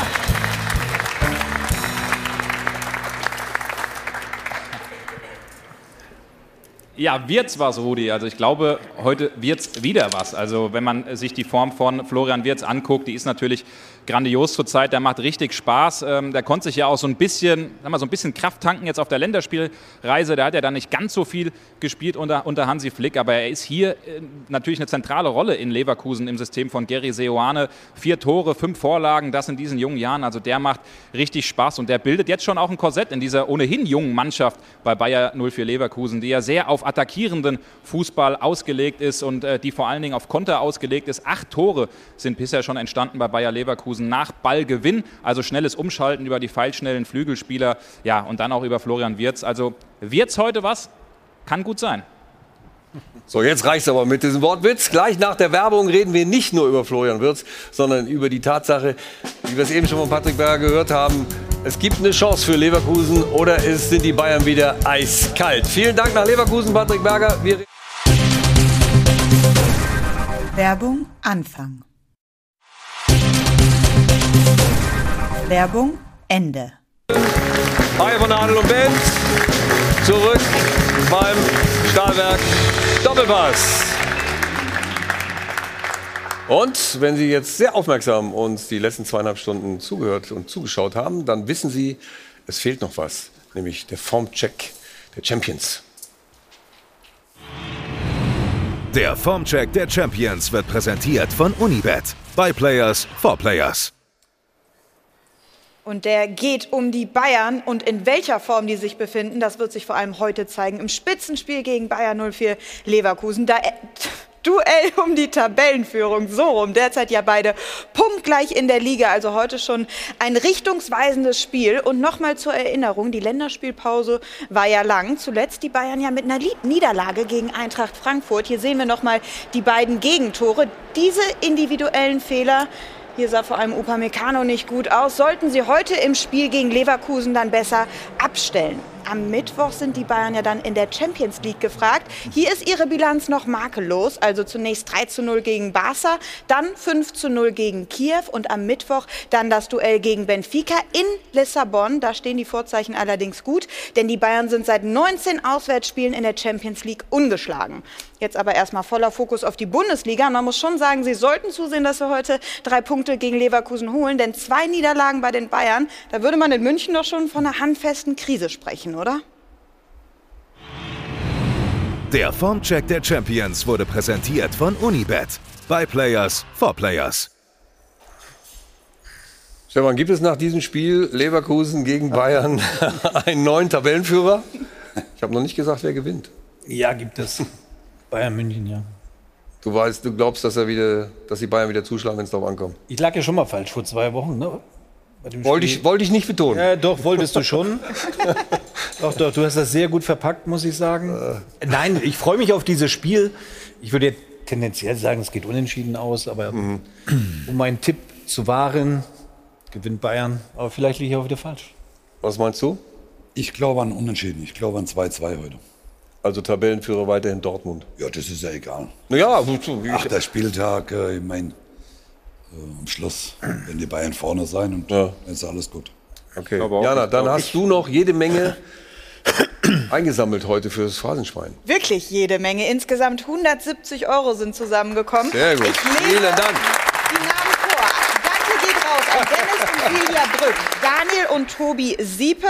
Hier sollen wir bitte den Lutzeratern den Klassenerhalt in der Kreisliga A wünschen. Sport 1 drückt die Daumen. Familie Beckert aus Schopfheim, Familie Hanselmann aus Engelburg aus der Schweiz, Christine und Sven Laurich, der FC Geilsheim und die Winkelmänner. Dankeschön. Was mit mir? Sehr schön. Und natürlich, Was ist mit meinem Namen? Rashid Susi. Auch an dich natürlich ein dickes Danke. Jetzt aber noch ganz kurz Ja. Sendehinweise habe ich auch noch im Gepäck. Oh ja. Maschinensucher Doppelpass zur zweiten Bundesliga. Montag ab 21.45 Uhr. Gestern ja das Topspiel HSV gegen Fortuna Düsseldorf. Und passend dazu haben wir auch einen Topgast, nämlich Klaus Allofs. Und dann wechseln wir noch die Sportart. Darts EM ist heute abgesagt ab 14 Uhr. Halbfinale heute Abend auch noch Finale. Unter anderem tritt der Weltmeister Gervin Price gegen Michael van Gerven an. Da muss man unbedingt dabei sein. Und wir müssen eine Frage noch klären, lieber Rashid. Hast dich gut geschlagen, die zweieinhalb Stunden. Eine Frage musst du noch ehrlich beantworten. Warum bleiben die Vierter in der ersten Bundesliga? Weil wir uns verdienen werden, hoffentlich. Okay, eine salomonische Antwort. Vielen Dank. Besonders, dass du dich gestellt hast heute. Danke in die Runde. War wie immer wieder sehr unterhaltsam und informativ. Und für Sie gibt es jetzt die Bundesliga pur nochmal, die Zusammenfassung, die Highlights und dann am nächsten Sonntag wieder den Doppelpass, wie wir es gewohnt sind. Wo ist mein Bier? Hier. Prost und tschüss.